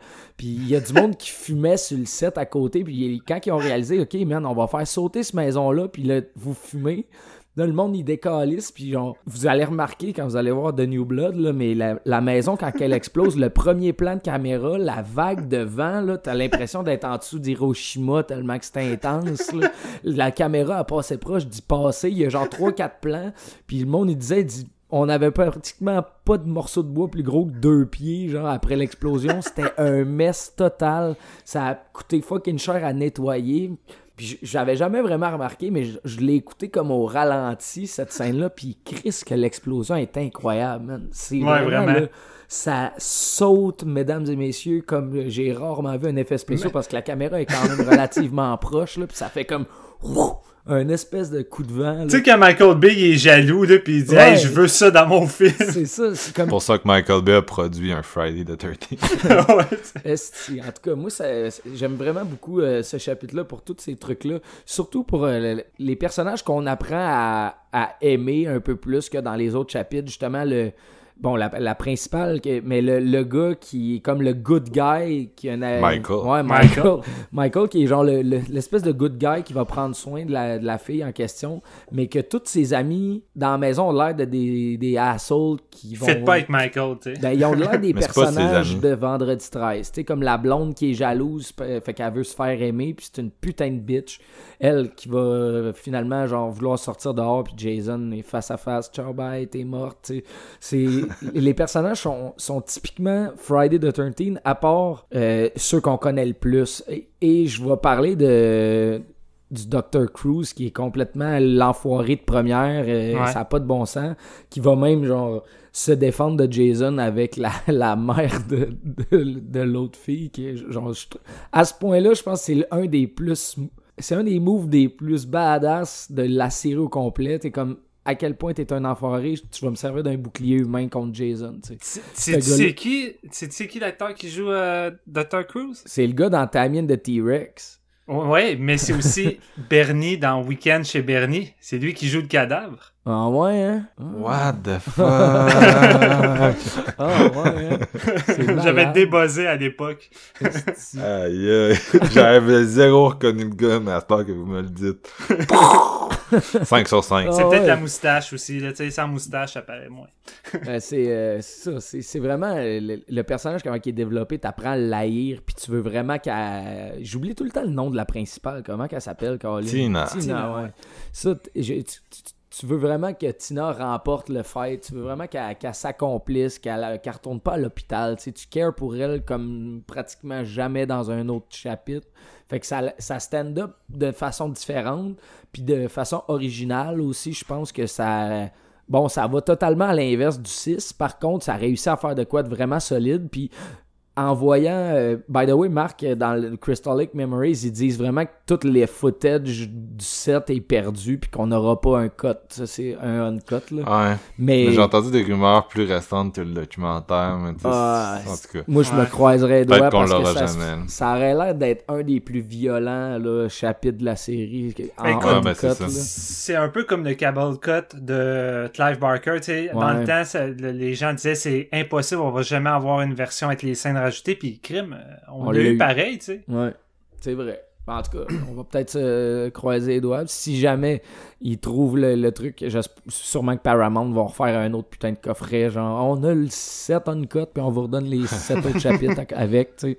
Je veux dire, c'est quoi de mieux de faire de l'argent. c'est leur vache à lait quand même, Friday the 13 mais euh, non, écoute, euh, en plus, euh, la- l'arrivée de Kane Hodder dans le rôle, dans le rôle de, de, de Jason, vraiment un, un- un super acteur pour le rôle, là, qui a de l'air, justement, tu dis, un peu plus petit, mais tu veux pas fuck avec Jason dans ce film-là, tu sais. Tandis que dans, dans, Non, non. dans le chapitre 6, je l'ai pas mentionné tantôt, mais l'acteur J. Graham, il est vraiment cut puis grand puis il a des bonnes cuisses tu sais puis quand les les, euh, les plans de ses jambes quand il marche dans la forêt tu sais il a vraiment pas de l'air d'avoir passé genre 17 ans dans une tombe à se faire manger par des vers il, est- il a de l'air vraiment d'un gars musclé qui court des, des marathons tu sais tandis que là, il a vraiment plus l'air d'un, zombie tueur, tu sais, avec euh, les, les, les vers puis l'espèce de face euh, dégueu de la fin. Fait c'est un des très bons chapitres late dans la série, je pense, là, de New Blood pour tout ce que ça l'amène de neuf, puis de, de sa mise en scène, puis de sa, sa réalisation là, de Buckler, qui est quand même vraiment maîtrisée aussi. là. Steven. Ben écoute, euh, je pense qu'on va continuer l'analogie de la plateforme. Euh, J'ai plus vraiment de nourriture vu que je passe en dernier. Surtout avec un Friday the 13, là, on s'entend. Ouais, Euh, mais tough. Le chapitre 7, c'est sans doute euh, le deuxième après le chapitre 6 que j'ai le plus écouté quand j'étais jeune. C'est une série au complet que j'ai écouté souvent, mais ces deux volets-là, c'est les deux volets qui m'ont le plus euh, diverti puis amusé au point que je louais constamment les VHS. Puis j'a- j'avais jamais remarqué à quel point que le 7 avait une mauvaise réputation. En fait, je pensais que les gens l'appréciaient quand même popé, puis la façon dont Marc le, en parlait, j'étais comme ah ouais, puis je suis allé vérifier, puis c'est vrai que peut-être pas un des volets les plus aimés. Et euh, je trouve ça dommage parce que après le 6, qui était euh, une balade rock'n'roll vraiment le fun, euh, ils essayent de revenir à une formule plus classique en en retrouvant le même genre de rip qu'auparavant, mais ils ont eu de la brillantité puis ils ont compris que pour que le public s'emmerde pas entre les meurtres, ça prend un protagoniste intéressant, de, quelque chose à se mettre sous la dent. Puis Tina, ben, c'est la solution à tout ça. Le fait, le fait que ce septième volet-là fonctionne malgré en plus les cotes terribles euh, que- qui ont enlevé tout le gore du film, qui tue les meurtres. Puis c'est plate parce qu'à toutes les fois qu'il arrive un meurtre, il y a un bon setup, tu t'attends à ce que ça soit un méchant kill, puis c'est hors champ, puis c'est coupé parce que euh, il y a rien à se mettre sous la dent, mais vraiment rien. Puis c'est vraiment frustrant parce que tu le sens que c'est vraiment euh, coupé euh, sévèrement comme pouvait l'être euh, Ma Bloody Valentine. Fait que je trouve ça tue le film, mais au moins, une chance qu'on a Tina, puis c'est ça qui fait en sorte que ça fonctionne. Tina elle est fun à suivre, c'est un personnage intéressant, mais l'actrice est bonne, tu l'as dit, Marc, mais elle a un bon charisme. Puis toute l'histoire avec son enfoiré de, de docteur qui veut juste profiter de ses pouvoirs. On se, on se croirait pratiquement dans un X-Men Origin, là, avec Ouais. les êtres humains qui veut euh, profiter des mutants. C'est c'est hot, c'est une bonne idée d'intégrer ça dans la série, puis tu vois que, encore une fois, ils essaient de peut-être apporter une idée intéressante, puis ils l'apportent, mais Chris, à chaque fois qu'ils apportent une idée intéressante, ils veulent jamais poursuivre avec ça, puis on s'en va ailleurs, puis on recommence à zéro. Fait que c'est dommage. Tu sais, dans le 6 ou dans le 7, il y a des trucs, j'aurais aimé ça peut-être voir euh, revenir, ou, Ouais. tu sais, je dirais pas... Juste Oui? Dans le 8, ramène Tony euh, Tommy pis Tina pis fais-les Ah, tag team. non, hey, écoute. Pourquoi les deux disparaissent, genre, Hey, pour toujours? épisode là, euh, on fait un reboot là, 40 ans plus tard, puis on ramène Tommy puis Tina. Ça serait badass au bout, je veux ça. Mais non, c'est ça, tu sais, c'est juste des personnages fun à suivre, puis oui, on retrouve les, les ados euh, plus stupides que d'habitude, mais comme le dit GF, tu sais, Michael, il est quand même agréable à suivre, tu sais, c'est le petit gars typique euh, bon bon garçon qui va essayer de- d'être là pour Tina, puis euh, ce que j'aime, je pense, le plus aussi également de ce chapitre-là, puis Marc-Antoine le dit, mais c'est de loin le chapitre qui qui impose l'image la plus marquante d'un Jason Voorhees, son physique, euh, les détails comme disait Marc, mais dans le dos, là, tu vois sa colonne vertébrale qui se détache quand il se penche, puis elle reste plus dans les airs.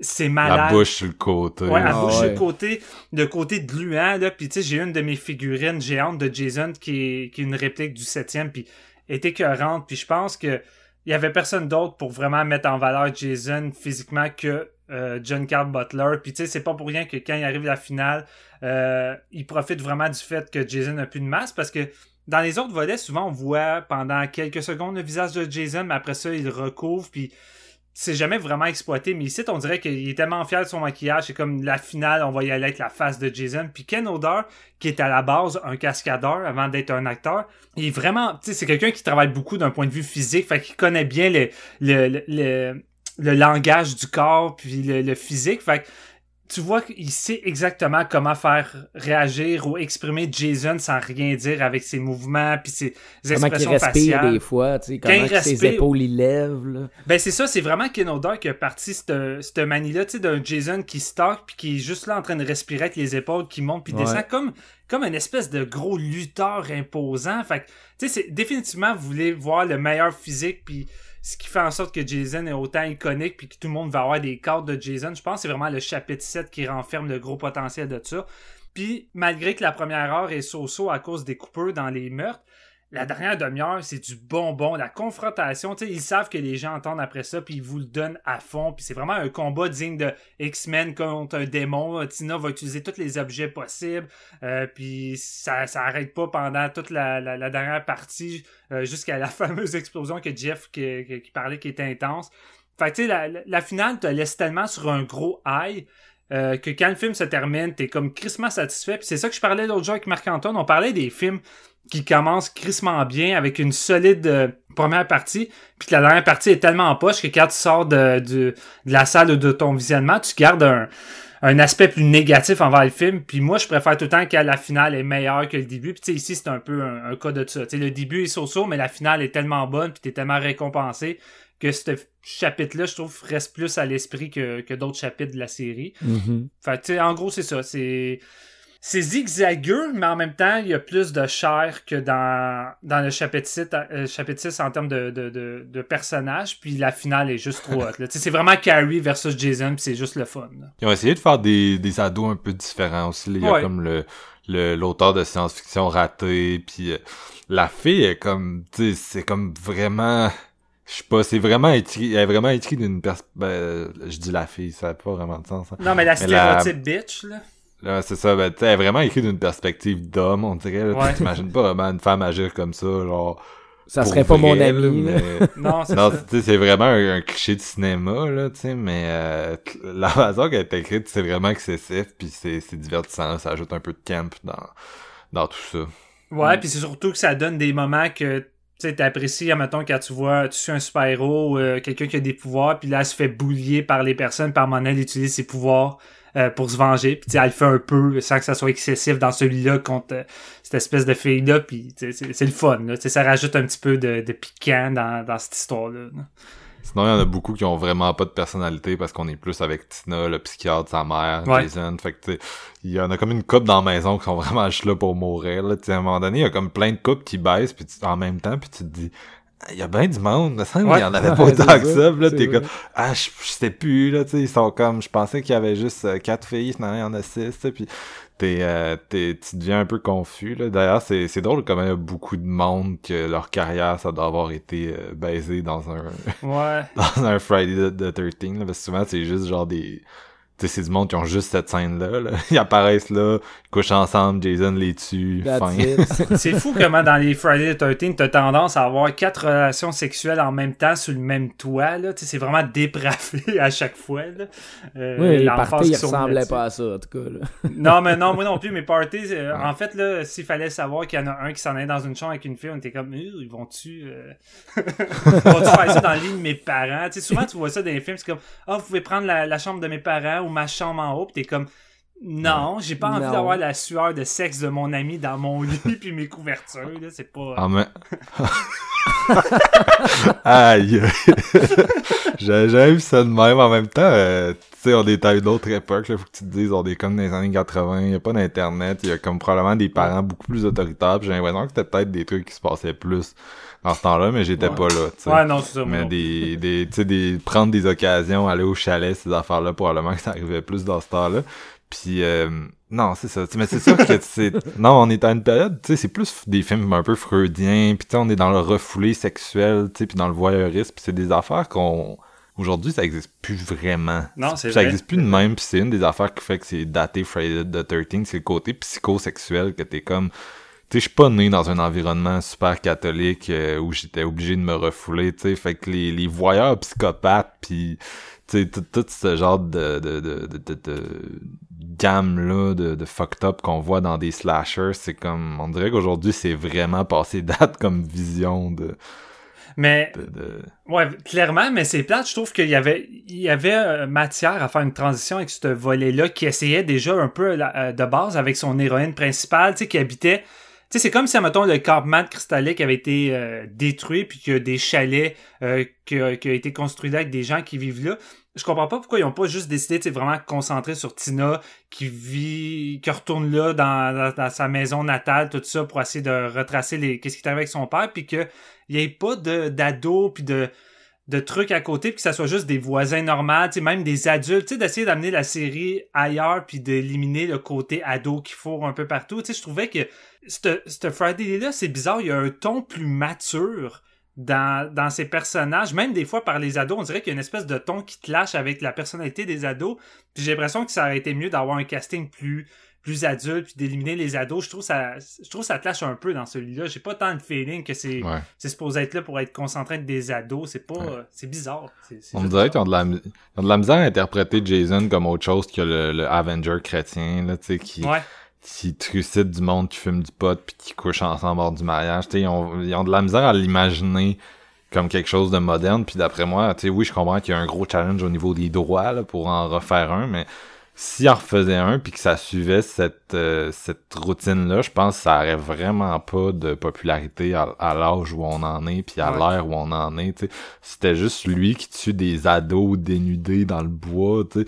Est-ce que la génération Z sont encore allés dans le bois se faire du camping pour se dénuder? J'ai un, un sale doute, là. Fait que, ça Ben serait écoute, le remake il a pas marché vraiment, hein. Ça, ça, la, la réception était pas vraiment bonne. Fait que ça donne déjà une bonne réponse qu'on n'est plus là puis qu'il faut que t'amènes ton Jason ailleurs, là, littéralement. Puis il est, il est vieux, le remake, à ce temps. Ouais, c'est ça, en Ouais. plus. En plus. Faudrait faire Jason 12 euh, condominium.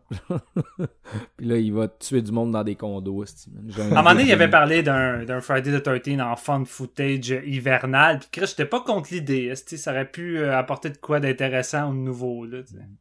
Ouais, Fait que votre note, les gars, pour euh, ce chapitre 7, un 3.5 quand même. Moi aussi, c'est un 3.5, je vais avec la famille. Euh, je, je sais, je le disais là, il y, a, il y a quand même des défauts à travers tout ça, mais c'est un des chapitres que j'apprécie le plus dans la série. Euh, puis que, tu sais, j'aime, j'aime y retourner, là, tu sais, quand euh, je, je pense en revisiter un ou qu'on se fait un marathon, tu sais, c'est un des high points pour moi. Ouais, Fait ouais, que, ouais. Je suis Ben, moi, moi aussi, c'est pas mal un un 3.5. Puis honnêtement, je pense que si on avait la version uncut avec les meurtres de Chris Mangor, je serais capable d'aller vers le 4, puis ça serait vraiment comme pratiquement du même calibre que le que le sixième. là. C'est vrai- le- la censure dans celui-là lui fait vraiment Ouais. mal. c'est dommage. C'est dommage parce que connaissant le bonhomme derrière la caméra puis les effets spéciaux qui est tellement inventif dans son gore, c'est clair qu'on avait des bombes là-dedans en termes de meurtre. Là. Ça fait chier. Ben, juste à regarder Hatchet, comme je disais, là. Ouais, Ça ouais, donne une bonne idée de ce que ça aurait pu être, là. Ah ouais, Ouais. tellement. Tu sais, Hatchet, c'est le fantasme des slashers américains des années 80. là. C'est tout ce qu'on n'avait pas en termes d'effets spéciaux. Là, on l'a Mm. au max. Avec Puis le en plus, c'est réalisé par lui. Fait que, tu sais, mettons que tu t'imagines Jason faire le genre, le même genre de move de lutte. En Ouais. plus, qui est Victor Crowley euh, de Hatchet, qu'on rappelle, il est joué par Kane Hodder. en plus, plus ouais, de non, tout, là. fait que c'est quand même une sale bonne euh, suite, euh, suite, suite slash pas suite, là. Ouais. de Friday de, de 13. Mais euh, ouais, fait qu'on on t'attend, on t'attend version uncut. On est là, on est assis. que le mot soit dit, que la rumeur soit passée. Paramount joue dans ta joue dans ta euh, Ta voûte. ça? joue dans ta voûte, c'est Ouais. ça, joue dans ta voûte, là, fais, un- fais de la magie. Fais comme chose, Disney, là. Ressort l'édition Diamond avec le uncut. Mais là, mais là, on va parler d'un Friday the 13 qu'on a vu uncut, justement, un des rares qui est disponible dans, dans sa vieille édition, du moins. Je parle de Jason Goes to Hell. La seule façon de tuer Jason Voorhees, c'est de détruire son cœur. Et il n'y a qu'une personne qui puisse le faire maintenant que Diana a été tuée. C'est sa fille. Jessica? Et il essaiera de la tuer avant qu'elle ne le tue. Mais pourquoi? Pour la même raison qu'il a tué sa mère, voyons. Pourquoi Si tu veux le savoir, tu dois payer. Dites-moi. Ta main.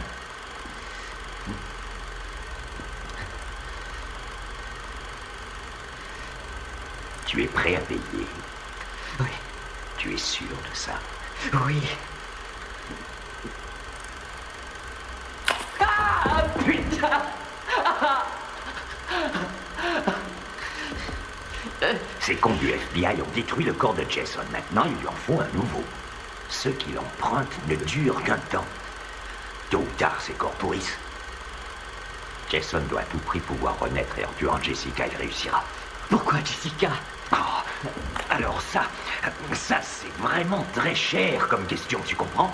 Et, et, et je doute que tu aies ce qu'il faut pour payer le prix.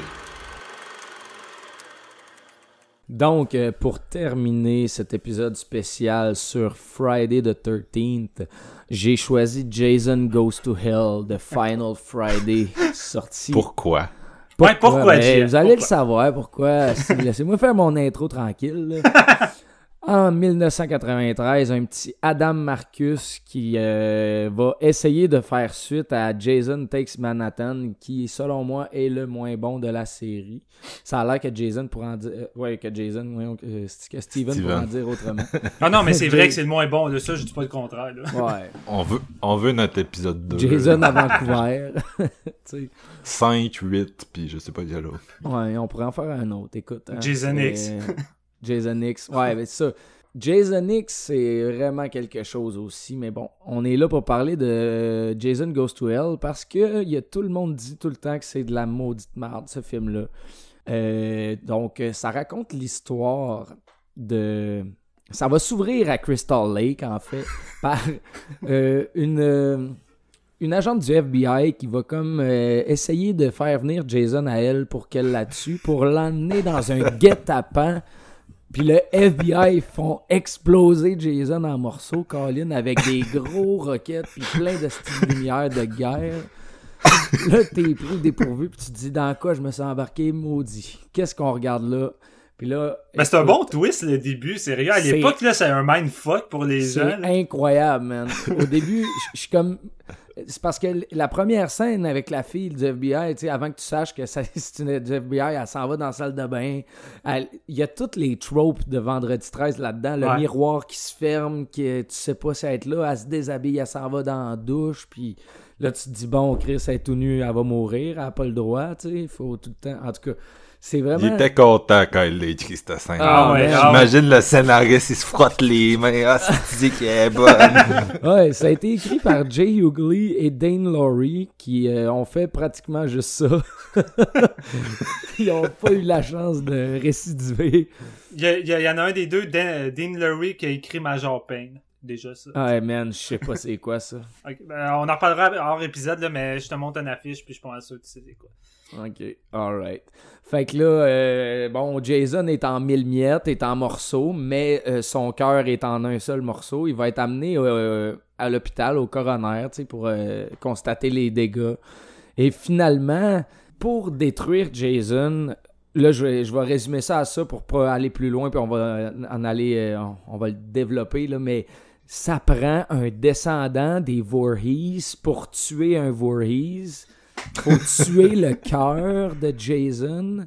Puis là, ça aurait l'air que Jason a une sœur, puis que c'est ça, elle a une petite fille, puis que ça serait elle qu'il faut qu'il tue le cœur de Jason pour en finir avec la malédiction. Oui, mais comment Jason bouge, là, tu sais, vu qu'il est détruit, comment il Tu fait veux pour continuer? savoir comment Jason bouge? Ben, Oh oui. parce qu'il va, il va prendre euh, possession des médecins, puis ils vont manger le cœur, fait qu'il va se réintégrer dans le... Avec des petits rayons lumineux. Les ah ouais man, c'est de full euh, full euh, CGI années 90 comme on les aime. là. Il va Ok, Nodder, il a pas eu un gros chèque pour ça. Là. non, mais il y a une petite belle finale par exemple dans ce film là avec Kane Hodder, on va Ouais. en reparler. Et euh, il y a un autre rôle Kane Hodder, il joue un des gardiens de sécurité qui va manger une crise de volée par lui-même en s'insultant lui-même. C'était malade, un petit clin d'œil là mais euh, fait que c'est ça. Jason va de corps en corps en euh, c'est une genre de grosse parasite Eden. man. Comment? The Eden, c'est, c'est- Ouais. on, on va, on va reparler, là, mais c'est... C'est ça. C'est- un ça va espèce être de grosse larve qui switch de corps en corps, qui prend possession, qui va tuer pour aller retrouver euh, son corps. Il, ça prend un corps de, Voorhees pour redevenir Jason. Écoute. Fait que là, tu vas avoir euh, c'est un scénario béton style qui court dans tous les sens et qui est incroyablement loufoque. Je- Par l'homme qui vous a amené TCM 3D. Ouais, c'est. Écoute, c'est. euh, C'est à la hauteur de sa réputation. C'est, c'est incroyable ce film-là, man. Ver- Version unrated, là, c'est gore, c'est le plus gore de la série, honnêtement. Là. Euh, ben, c'est le seul qu'on a unrated. Ouais. C'est ça. Mais ça je dis, à, à aujourd'hui, le monde, il bâche ce, ce- ce chapitre-là, mais c'est quand même un des plus violents. Puis Ouais. honnêtement, c'est pour ça que je l'aime bien, Jason Goes to Hell. Parce que c'est. Euh, ça crache sa violence, puis ça n'en met, ça n'en met, ça tire du gun partout. Il y y a le personnage principal qui a, un enfant avec la petite fille de Jason, puis que là, il peut pas la, voir, puis là, il va aller en prison, puis là, il va réussir parce que Jason est de retour, parce que en prison, il va rencontrer un gars qui explique la malédiction. Qu'est-ce qui calisse là, on le sait pas. Il va y casser des doigts pour lui donner de l'information. Scène complètement incroyable. Je capote bien raide. Je suis comme, c'est quoi ça? Tu connais pas le gars, il dit non, mais euh, Jason, euh, je le sais comment le détruire, mais juste moi qui sais comment, pis t'es comme ta gueule, laisse-moi tranquille. Ben non, le gars il dit Ah ouais, dis-moi comment, mais ça va te coûter cher, mon chum, pis là, il passe-moi ta main, puis il va y casser des doigts. Qui va jamais avoir, qu'on va jamais avoir l'impression qu'ils sont cassés au courant du film, d'ailleurs. Ben non, parce qu'il va soigner des haches contre Jason plus loin, man, puis il, il devient Rambo style avec une main complètement cassée, tu sais. Il y a rien plus qui de lunettes. sens. ouais, c'était un personnage. Il était pas vraiment cassé, ses doigts. Ah. Euh, fait que là, Ouais, c'est ça. parce qu'il- lui, il- ouais. Quand il enlève ses lunettes, il devient badass. là. Ouais. C'est vrai, hein, c'est vrai, maintenant tu dis ça, là. C'est comme Batman, lui, il les enlève pour devenir badass aussi, tu sais.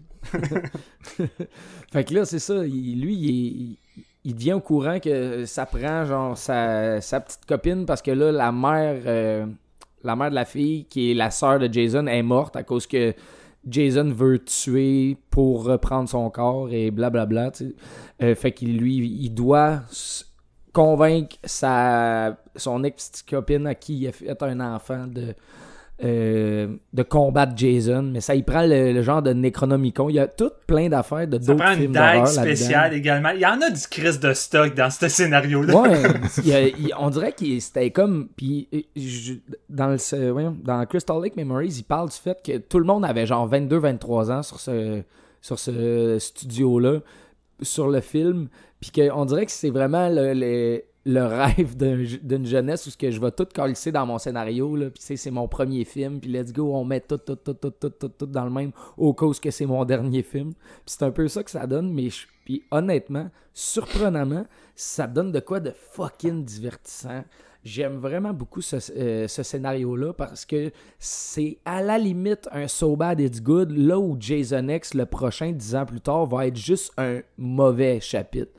Aujourd'hui, Jason Goes to Hell dans sa version unrated est un degré de, revenez-y assez vraiment fort, je vous dirais. Euh, par commencer avec la scène de la tente, euh, qui fait un typique vendredi 13 d'elle-même. Euh, Il y a du monde qui veulent prendre un lift, ils font du pouce, il y a quelqu'un qui va y chercher. Ils disent, je vous amène où à telle place, ok, ouais, euh, vous allez fumer du pot et faire du sexe et vous faire tuer. tu sais, genre des espèces de clins d'œil de même classiques à la série. Puis finalement, le- le- un des meurtres les plus violents de la série va, se dérouler dans la, tente où que quelqu'un va se faire couper en deux, puis ça va être complètement débile. J'aime vraiment beaucoup cette scène-là. Euh, c'est un film qui fait aucun sens. Si tu t'assois sur le scénario, puis si tu essaies de le suivre, tu vas probablement pas aimer ça. Par contre, il y a vraiment pas de scénario plus épais qu'une feuille de papier dans Friday the 13 la série. Donc, on va prendre le fait que ça peut aller dans tous les sens, puis que ça l'amène de, de quoi de nouveau en le shape-shifting Jason. Quelque chose qui est comme vraiment bizarre, mais que pourquoi pas? Tu l'amenais à New York, Jason, puis ça a pas marché, Chris. Autant faire un shapeshifter avec, puis let's go, on va aller voir où ce que ça se fait. Ça... Essaye-le, rendu là, c'est le neuvième chapitre d'un film qui était plus souvent qu'autrement le même film un après l'autre. Fait que rendu là, moi je me dis, je me ferme les yeux puis j'ai du fun. Puis ça fonctionne à chaque fois jusqu'à un build-up pour aller vers une confrontation finale qui est quand même relativement badass avec plein d'effets spéciaux qui ont, mal vieilli pour ramener Jason à l'enfer et euh, laisser un petit clin d'œil pour faire un Freddy contre Jason à la fin à cause du gant Freddy qui sort des enfers et qui ramène Jason euh, dans les bas-fonds. Euh, Il y a beaucoup de personnages dans ce film-là. Le- entre autres, euh, il y a un petit diner où ce qu'elle travaille, la petite, euh, je me souviens plus de son nom, Jessica Kimball. Ouais. Euh, la, la, la, la boss qui travaille là, est de personnage loufoque, man. Elle envoie chier tout le monde. Elle a un gun, elle veut, elle, veut défendre. euh, je veux dire. Un menu Friday faire the un 13, 1v1. Ouais, c'est c'est complètement débile, man. J'aime vraiment beaucoup euh, ce personnage-là. Elle tape ses nerfs, mais pour les bonnes raisons. tu sais. Elle joue vraiment gros, puis c'est vraiment apprécié. Euh, D'ailleurs, Jason va faire un putain de mess dans ce diner-là. Il y a un haut kill count, Jason Goes to Hell, de quoi comme genre 21, si je me souviens bien. là. Ouais, quand même, il me semble de même. J'ai-tu l'info, là? Ouais. 19 kills. Ouais, c'est quand même haut. Puis c'est euh, très violent. Il y a du monde qui meurt euh, de toutes sortes de façons. Euh, puis il y a des effets spéciaux louches. Et vraiment, je comprends pourquoi les gens n'aiment pas ce chapitre-là. Ça crache sa série assez raide. Ça change toutes, toutes, toutes les bases. Mais bon, comme je dis, rendu après le huitième où ce que tu l'as amené ailleurs qu'à Crystal Lake puis ça n'a pas marché, autant faire ce que tu veux. Tu peux l'amener dans l'espace puis ça va pas marcher, imagine, tu sais. Fait que euh, pour l'instant, ça va être tout euh, sur mon Jason Goes to Hell. Mais euh, j'aime beaucoup. J'aime beaucoup. Steven, est-ce que t'aimes beaucoup? J'aime beaucoup. Euh, je, me, je vais tout le temps me souvenir, euh, une journée, j'étais allé dans un centre d'achat avec mon père, puis on est allé euh, au cinéma, devant la- les affiches du cinéma qui étaient intérieures, celui de Place Versailles, dans le fond. Et il y avait l'affiche de Jason Goes to Hell, puis elle est quand même badass, l'affiche. Ouais, de Jason Goes nice. to Hell. man. Puis je voulais vraiment aller voir ça, puis mon père il a juste fait ouf, non, je pense pas. Mon père est quand même prévoyant, je l'aime bien mon père. fait que, mais j'aurais été curieux de découvrir ça au cinéma jeune, mais non, ça n'a pas donné. Je vois, je vois les intentions derrière Jason Goes to Hell. On a deux incompétents derrière un scénario qui essayent d'unifier deux univers pour mettre en place une future confrontation entre Freddy, Ash puis Jason. Puis on dirait que la brillante idée qu'ils se sont dit, c'est qu'on va essayer de transformer Jason en un genre de Deadite. Parce que Jason, dans celui-ci, c'est une espèce de créature. Une créature qui peut se promener d'un corps en corps en rentrant par la bouche. Puis cette créature-là semble être reliée au Necronomicon qu'on voit dans le film. Puis la seule façon de le tuer, c'est avec la dague du Necronomicon qu'on a dans Evil Dead 2 pour le tuer. Fait que, tu sais, je vois qu'il y a vraiment un désir de d'unifier ces univers-là, puis d'aller vers quelque part de, écoute, d'un, fantasme de geek, de voir trois personnages euh, iconiques comme ça dans le même univers. Tu sais, veux, veux pas, les gens ont beau avoir détesté Jason Goes to Hell, le dernier plan de Freddy avec son gang qui sort de la terre pour prendre le masque, et une des scènes qui a marqué le plus l'esprit collectif des gens qui ont vu la série Friday the 13 puis pendant 14 ans, on attendait Freddy versus Jason. L'affaire, c'est qu'on se retrouve juste, comme je le disais, avec deux incompétents derrière le scénario, puis quelqu'un derrière une caméra qui a jamais tourné d'autre chose euh, avant ça, et qui se pense bien malin avec sa petite intro euh, pour berner les gens. Ça va être un Friday the 13 typique, je vais vous berner, puis c'est, très maladroit, c'est un fucking mess ce, film-là. C'est très mal construit, les règles sont pas claires, c'est bordélique, ça va d'un bord puis de l'autre. Mais comme tu dis, JF, puis encore là, il y a des fortes chances que j'ai un, côté nostalgie qui m'accompagne dans ça, puisque c'est un film que j'ai vu quand j'étais jeune, puis je l'ai vu souvent pareil avec mes amis. Fait je le mentionne, je suis pas 100% objectif avec cette série-là. Mais je- on est proche d'un so bad it's good ici. Euh, Mm. C'est tellement mauvais que ça en est le fun. Puis tu sais, le film garde... un- Je trouve qu'on retrouve pratiquement un certain rip euh, du sixième volet, dans le sens que le rip est quand même soutenu. Il y a des kills qui arrivent assez régulièrement. Puis surtout que là, on a le uncut. Les kills sont euh, top-notch. La scène latente, Jeff vous l'a dit, mais vous avez pas idée la différence entre... Regardez la version cut, puis re- regardez la version uncut. Là, c'est c'est le jour puis la nuit là. C'est c'est un des meurtres les plus intenses qu'on a eu dans la dans la série. Mais puis c'est ça on retrouve ce genre de, de fun là puis ce genre de bon rythme là puis c'est surtout que c'est plate que ça soit dans un mauvais Friday the 13 mais c'est le premier Friday the 13 qui délaisse pratiquement les ados qu'on se retrouve avec des des jeunes adultes qui ont des travails, qui ont des enfants, euh, des personnages plus adultes justement, puis les décors changent constamment, on est pratiquement jamais euh, dans la forêt. Puis qu'est-ce qui est cool, c'est qu'il y a une petite scène, comme tu l'as dit, Jeff, dans l'attente qui nous ramène un peu à du Friday classique ou même l'intro. Mais dès l'intro, tu sais, c'est là pour te dire,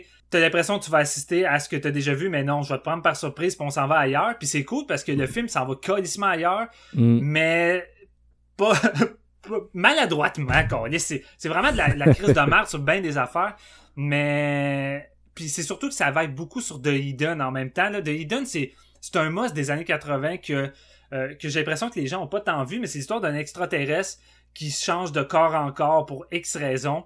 Euh, puis c'est vraiment identique à Jason. C'est vraiment une petite créature qui passe par la bouche, tout ça, puis il arrête pas de changer de personnalité. Puis les, les personnages alentours dans le film sont pas conscients que c'est plus le même gars ou plus la même fille. Puis ils misent beaucoup là-dessus. Puis The Hidden, c'est un film où c'est tellement rythmé, c'est tellement le fun. Fait tu sais, tu regardes ça, t'es comme... Ouais, t'essaies de faire ça, mais t'as clairement pas la maîtrise des séquences d'action ou de, de, de tout le reste. Mais, euh, comme le dit JF, la finale, par contre, est quand même nice. On retrouve un look de Jason qui semble vraiment sortir de l'enfer. Son look est vraiment... Il est surréaliste. Il a vraiment l'air plus d'une créature qu'autre chose dans celui-là. Puis tu sais, Ken il l'a vraiment bien. Puis euh, c'est cool comment comment Jason maltraite Steven. À la fin, c'est assez intense. Il te le pitch à travers tout. Puis tu il y a- une certaine tension, si je peux dire, entre guillemets. Mais, puis, mais tu sais, faut le prendre pour qu'est-ce que c'est. C'est vraiment comme... C'est du so bad is good. Puis si t'embarques là-dedans, ben écoute, tu peux avoir un semblant de fun, mais c'est sans doute peut-être la plus grosse marque de la série. Puis l'épisode 8, c'est le plus mauvais dans le sens que c'est le plus plate, mais il reste plus cohérent, c'est pareil que- qu'un Jason Ouais. Goes to Hell, puis euh, c'est ça Un le bateau problème. qui s'en va de Crystal Lake jusqu'à New York, c'est Ouais, non. C'est pourquoi Jason va aller à New York, là, tu sais, what the fuck. C'est Mais pas, ouais. non, c'est ça. Écoute, euh, moi j'ai du fun, puis c'est la nostalgie qui parle, puis c'est ça. Mais euh, c'est pas bon. c'est pas bon. Déjà, Steven, t'es t'es pas en feu là-dessus? Ah ben on rare. va continuer, c'est parce que je t'en laisse, j'ai pas envie que tu sois le troisième à la plateforme. Ok, ok. Euh, ben moi je déteste ça là, puis c'est pas du so bad it's good, c'est comme est-ce qu'on est au film dans le cabanon en ce moment puis je le sais pas où est Anto Hamelin, est-ce qu'il va popper dans, dans le feed euh, Super pour donner son avis? Parce que on a besoin de lui, on a besoin de lui là parce que c'est écoute, c'est un des pires films que j'ai jamais eu à couvrir sur séance Oh de shit, à ce minuit. point-là? Ah, c'est minable. Plus que Warlock. Ah, c'est, écoute, c'est Caleb Warlock 3, là, Ben sais, c'est- on, on, Ah, on dirait une, on dirait une mauvaise fanfiction, premièrement, là, vraiment, tu sais, ça a plus aucun rapport, on dirait quelque chose qu'un ado s'est assis puis a écrit puis a publié sur internet, sauf que là, c'est canon, c'est canon, c'est le premier film de New Line qui s'est payé cette franchise-là pour faire ça. Ça! Puis tu sais, c'est, écoute, c'est, comme t'as dit, c'est The Hidden, H-I-D-D-E-N, ceux qui nous écoutent, qui connaissent pas. Classique de 1987, super bon petit film action sci-fi, rien de, de, de- ça renouvelle pas le genre non plus, mais tu sais, c'est une série B foutrement divertissante, super bon rythme. Kyle McLaughlin là-dedans, Ah, il est bon. vraiment le fun. Ça, c'est la version, tu bin du Dolorama de, de, de Eden. Puis ça, c'est tellement niaiseux, tu sais. La première scène, euh, ok, tu nous as pris par surprise, c'est vrai, t'as joué avec les clichés, mais la façon que ça build up, tu sais, la façon que les soldats sont mis en scène qui tirent sur Jason, en la bombe arbres, qui tombe, puis un petit effet sonore de Looney Tunes, tu sais. Puis euh, c'est tellement, c'est tellement tout le temps niaiseux. Puis après ça, on... écoute, moi, euh, récemment, on avait vu Hell House LLC 2, qui est un petit film indépendant, puis c'était tellement, c'était tellement mal écrit avec des, tu sais, ça essayait d'être plus ambitieux, c'est-à-dire l'original étant un fan footage fait avec 50 000 dollars qui était efficace, qui avait euh, un certain un certain panache, parce que c'est un fan footage, tu sais, les acteurs amateurs, la caméra à l'épaule, tout ça, ça fait partie de l'ambiance, c'est correct. Mais dans le deuxième, ils se sont dit, on va ajouter des scènes de médias. Puis des, des on va ajouter différents trucs. Puis tu sais, les scènes de médias, c'est des acteurs qui on dirait qu'ils ont recruté dans la rue sur du green screen. Puis Friday the 13, euh, Jason Goes to Hell, on passe à des médias direct après la scène d'intro. J'étais sûr, j'étais dans Hell House, LLC2. Les médias, c'est une joke, des mauvais acteurs. Euh, On a, on a une espèce de scène d'intro avec le coroner qui se parle tout seul. C'est tellement... Je sais pas si c'est plus mal écrit ou mal joué, mais le mélange des deux, ça culmine à une espèce de bouillie. C'est poche, là, c'est poche. Puis tu sais... Kane Hodder, là, tu le regardes faire son petit caméo, là. Il tape, il tapote un gars pendant ce qui semble durer une minute pour encore là faire du padding dans le film. Il est pas bon, là, tu sais, t'es comme, t'es comme votant, là. Il y a comme une scène qui est censée être une blague, mais c'est, c'est tellement mal joué. Je suis comme, voyons, est-ce que je suis, est-ce que c'est, est-ce que c'est canon à la série ou est-ce que genre il y a quelqu'un qui a fait un fan film puis je suis en train de regarder ça? Puis c'est ça c'est ça tout le long vous l'avez dit mais tu sais on, on fait on fait comme dans Freddy's Dead en fait c'est-à-dire qu'on arrive à la fin d'une série à ce qui est censé être un chapitre final où euh, puis on, se dit hey on va ajouter des, des relatifs, on va ajouter des, des sœurs ou des filles ou aux, aux tueurs qu'on n'a jamais entendu parler. Puis là, on ajoute tout un élément de lore. En plus, t'as un personnage qui apparaît, puis lui, c'est tout ça. T'étais où pendant les huit films, d'où?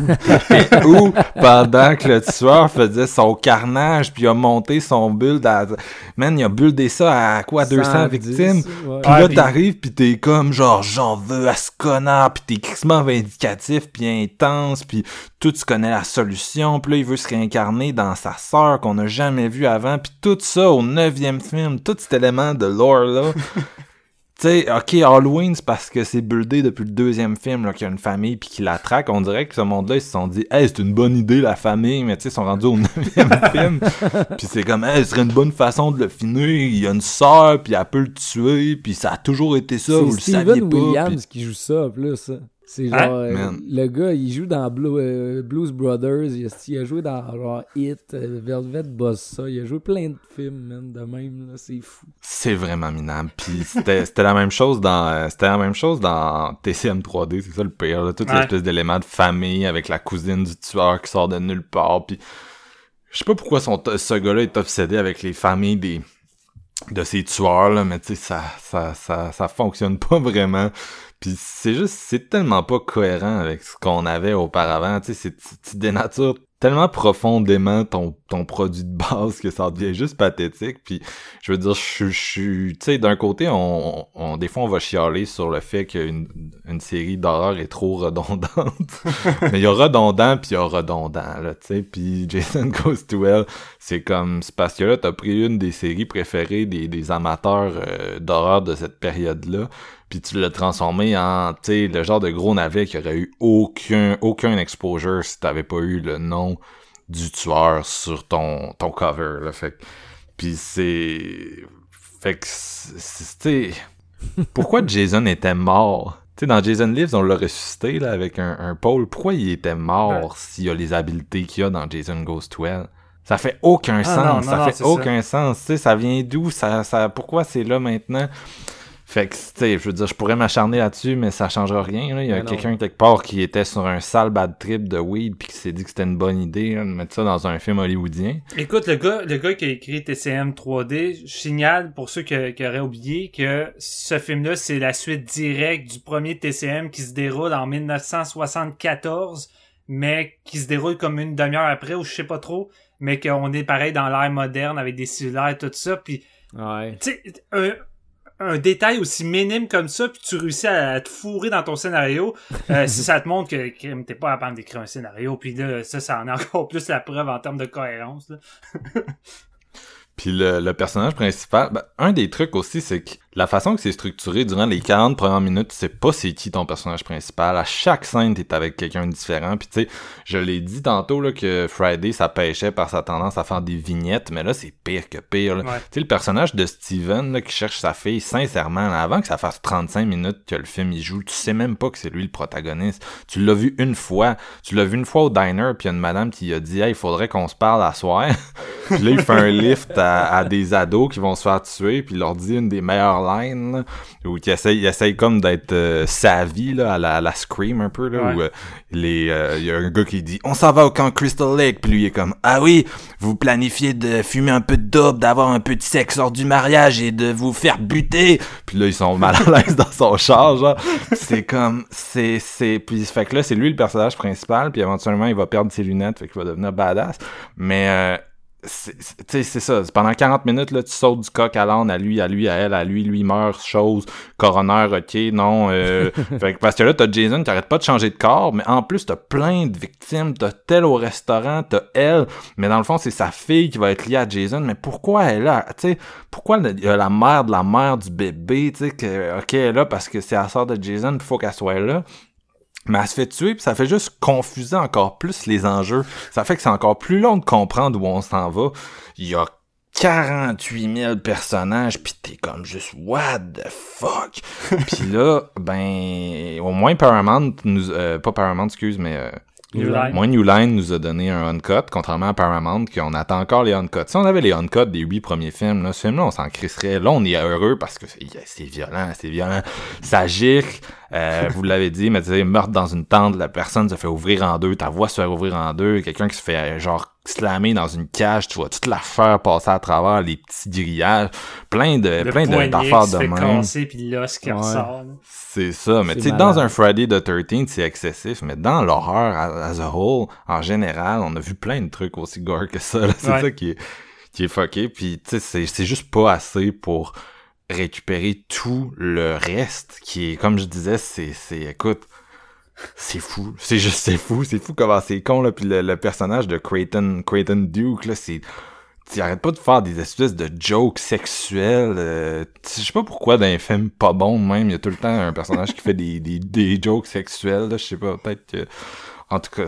Il est antipathique, ce personnage-là. C'est supposé être un genre de héros qui va accompagner nos, nos personnages pour les guider sur comment tuer Jason, mais c'est un esti d'assaut que tu Ouais. détestes pis t'as juste hâte que Jason le bute, là. Hein, Vraiment. C'est comme la version... C'est la version de Tommy Wiseau de, de Dr. Loomis, là. Ouais, ouais, ouais, ouais, vraiment. C'est vraiment minable. fait que c'est un peu ça, là. Puis tu sais, à, à la fin, t'es, il reste une demi-heure, pis là, t'es censé bonder avec Steven, puis écoute, il y a du bordel. Un moment donné, t'as une espèce de gros gunfight. Un- ben, pas un gunfight, là, mais il y a plein d'armes qui sont utilisées dans un diner avec des ralentis, pis Ah, tout. c'est Puis dis, incroyable. Écoute, écoute, ça pourrait, ça pourrait, mais tu Tout est tellement trop con, là. En tout cas, c'est c'est un peu là que j'en suis, là. Ouais, je suis d'accord avec tout ce que tu dis, mais je l'aime quand même. mais c'est c'est ça qui est drôle, man. Je sais pas. Ça a un petit charme, ce film-là. Le fait que on dirait que ça l'essaie de patauger partout, puis ça réussit pas dans aucune des flaques. Tu te dis, ouais, man, c'est cute. T'as essayé, Marcus. T'as essayé, tu sais. Parce que quand, euh, tu sais, quand on passe à, à, à, au- à la TV, là, au journal de TV, puis tu vois, tu vois trois personnes qui sont mortes, puis sont comme un coroner, un autre coroner, puis là, après ça, ils sont comme, euh, c'est quoi, c'est deux gardes de sécurité, mais tu vois du footage du film. Ouais, la ouais, télé a ouais. du footage du film, puis là, il ajoute mort dessus, puis là, t'es comme, man, c'est, ça peut-tu être plus stupide que ça, genre, c'est- genre, c'est- ça se peut pas, ça se peut pas. c'est malade.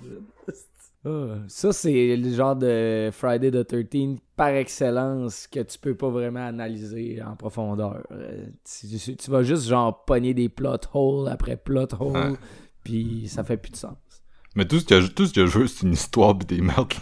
tu sais, je m'en de on, on parle d'une série où le, le template, c'est POV shot, petite musique, un, un couteau dans le cou, là.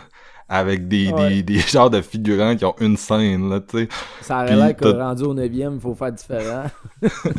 T'as trouvé le tour de, comme, détruire ça. si tu veux, si tu veux mettre en place euh, la table pour incruster Freddy, Ash euh, dans un Friday the 13, y- rien t'empêche d'offrir pareil un Friday the 13 puis pas juste t'en aller n'importe où dans un bordel. Je veux dire, quand t'écoutes Freddy versus Jason, il va te donner ce que tu veux d'un Fred- Freddy versus Jason, mais il va te donner aussi qu'est-ce que tu veux d'un Friday the 13. Tu sais, il va garder certaines bases. Ouais, mais ils ont passé 125 scénaristes, Non, sais, je 45 sais. réalisateurs, puis 14 ans avant de le faire aussi. Ah non, c'est sûr, c'est sûr. C'est excellent. puis la, la grosse Oui, différence, je suis d'accord. la grosse différence, c'est que t'as un putain de réalisateur derrière la caméra qui est Ronnie Yu. Puis je pense que c'est une autre chose qui fait qui fait mal à Jason euh, Goes to Hell, c'est que Adam Marcus, euh, il sait pas comment filmer euh, une séquence d'action, il sait pas comment filmer une séquence de, Un de- dialogue. d'action. là. C'est- Il C'est Pas quoi comment filmer un dialogue? dialogue, cet enfant-là. Moi, j'ai j'ai l'impression que c'est les personnes des effets spéciaux qui ont réalisé les effets gore. Puis tout le reste, c'est Adam qui est pas foutu de, de mettre en place rien que de la là. Vraiment, ce gars-là, c'est pas pour rien qu'il a rien réalisé par la suite. là. Vraiment, c'est comme... Comment? Est-ce que je débosse là, mais t'as New Line qui rajoute les droits d'une grosse franchise qui s'est plantée avec son huitième volet, mais qui a une grosse réputation, que tu peux te refaire de l'argent si t'arrives à la moderniser. Tu donnes ça entre les mains d'un dude que que rien. Je sais pas c'était quoi son portfolio, là. Je sais pas qu'est-ce qu'il a fait pour euh, attirer la- l'attention de Mulan, mais je sais pas. En tout cas, tu donnes ça à lui, puis vous avez lu le fucking scénario des deux gars qui ont jamais rien écrit par la suite, puis ça a comme fait Tabarnak, Freddy. Eux, c'est juste ça qu'ils ont vu, sans doute, qu'ils ont même pas lu, ils ont juste vu à la fin Freddy. Oh, machine à cash, on va ramener deux franchises. c'est sûr, là. Mais Ouais. c'est ce qui arrive, c'est ça, c'est de, de voir où ce que leur, leur euh, série à- de- avec Nightmare on Elm Street était rendue. Je veux dire, New Line n'est pas, euh, est pas mieux avec ça non plus. Là. Il le, Freddy 6 avait sor- é- était sorti, puis là, ils achètent Jason pour en faire un navet. Je veux dire, ils On savaient est- comment faire des navets, eux autres. Là.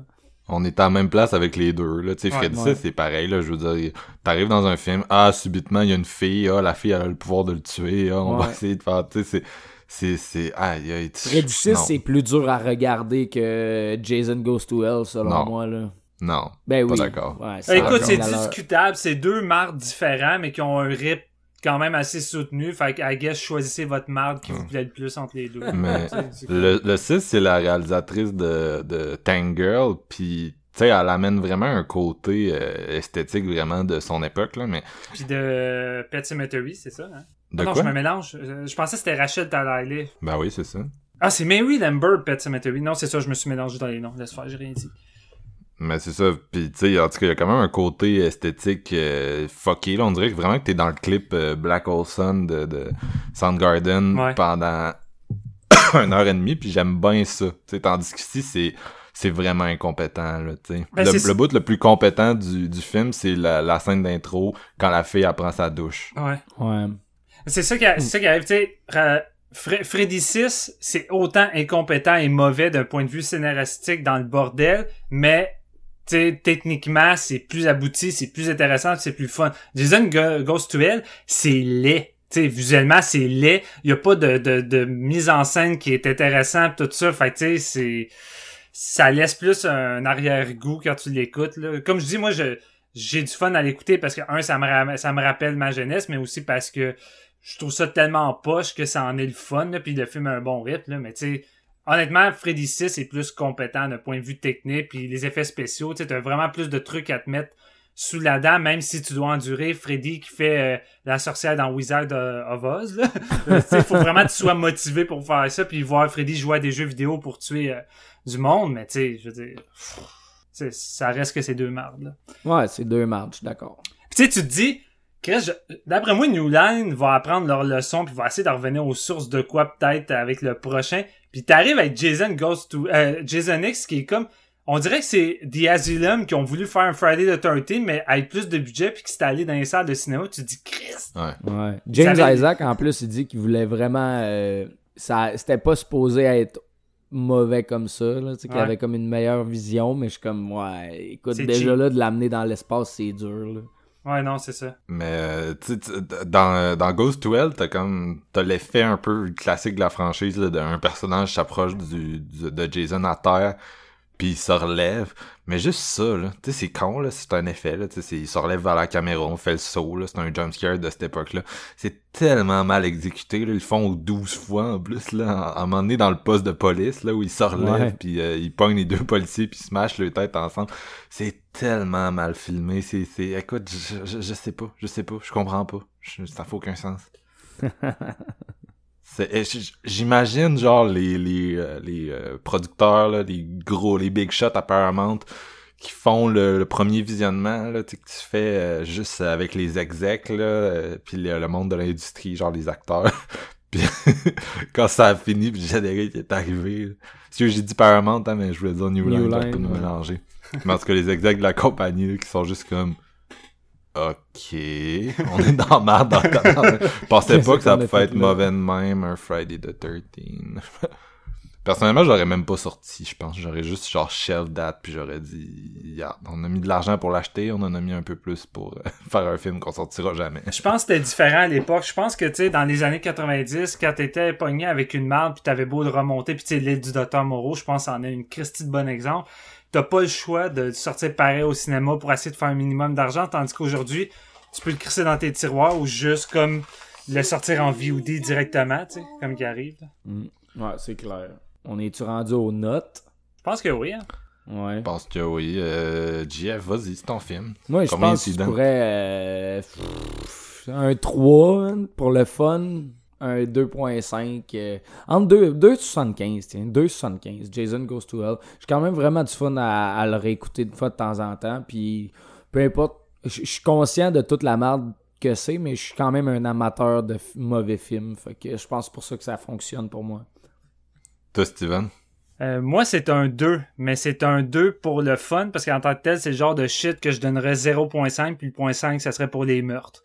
Fait que, tu sais, un 2 parce que j'ai quand même du fun avec ce shit-là, mais c'est vraiment un, genre un bon 2 de So Bad It's Good. là. Moi, je donne un 0.5 puis 0.5 pour les meurtres. euh, puis, euh, tu sais, sincèrement, je, si c'était du So Bad It's Good puis que j'avais du fun, je, je l'assumerais. là. J'en ai moi aussi dans l'horreur, mais ça, c'est vraiment pas ça. Là. Puis, ce qui me fait le plus chier avec euh, Jason Goes to Hell, c'est qu'un peu comme Jason Lives, c'est un film que j'ai vu beaucoup, trop souvent, pour ce que j'en pense. Là, je, devrais pas avoir vu ce film-là 4-5 fois dans ma vie. Là. Ça fait aucun sens. Puis pourtant, il y a tout le temps... Tu sais, la dernière fois que je l'avais revu, c'était... euh, Rob, Rob G là, de Shockwaves qui disait que tu sais, c'était un, un film qu'il aimait beaucoup puis qu'il trouvait que c'était vraiment underrated puis il l'a souvent défendu. Fait que j'étais comme ah, ok, ok, tu sais, il m'avait convaincu, j'y ai redonné une shot, j'étais comme ah non, non, plus jamais. Puis là Jeff est comme je vais prendre Jason Goes to Hell pour l'épisode, je suis comme non, fuck. Mais euh, le- fait que c'est le fun de voir Jason euh, un peu méchant là, mais euh, mais mais c'est vraiment tout, c'est c'est vraiment tout. Et une chance qu'on a pas fait Jason X parce que j'en ai la même opinion. Je trouve que c'est aussi mauvais. Ouais, Jason X, il est rough, man. Il est rough.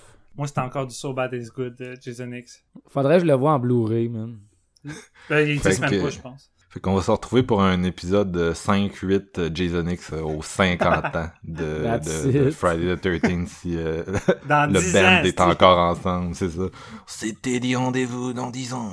Mais, euh, Décrochez vos micros, on revient pour trois autres Friday the 13th. ah, ben moi, je suis prêt pour entendre Steven parler du 8. Là, il m'a hypé. J'ai l'eau à Ouais. la bouche. Je suis- je serais down. Surtout que là, j'ai les ai en Blu-ray. Je suis comme, ah ouais, je veux toutes les revoir. J'ai presque fini ma mission, d'ailleurs. Malade. Fait que, un petit jour. Un petit jour. Fait que, je pense que ça, ça va closer cet épisode. Euh, Merci les gars d'être venus Ben, jaser. yeah. Toujours un plaisir, c'était le fun.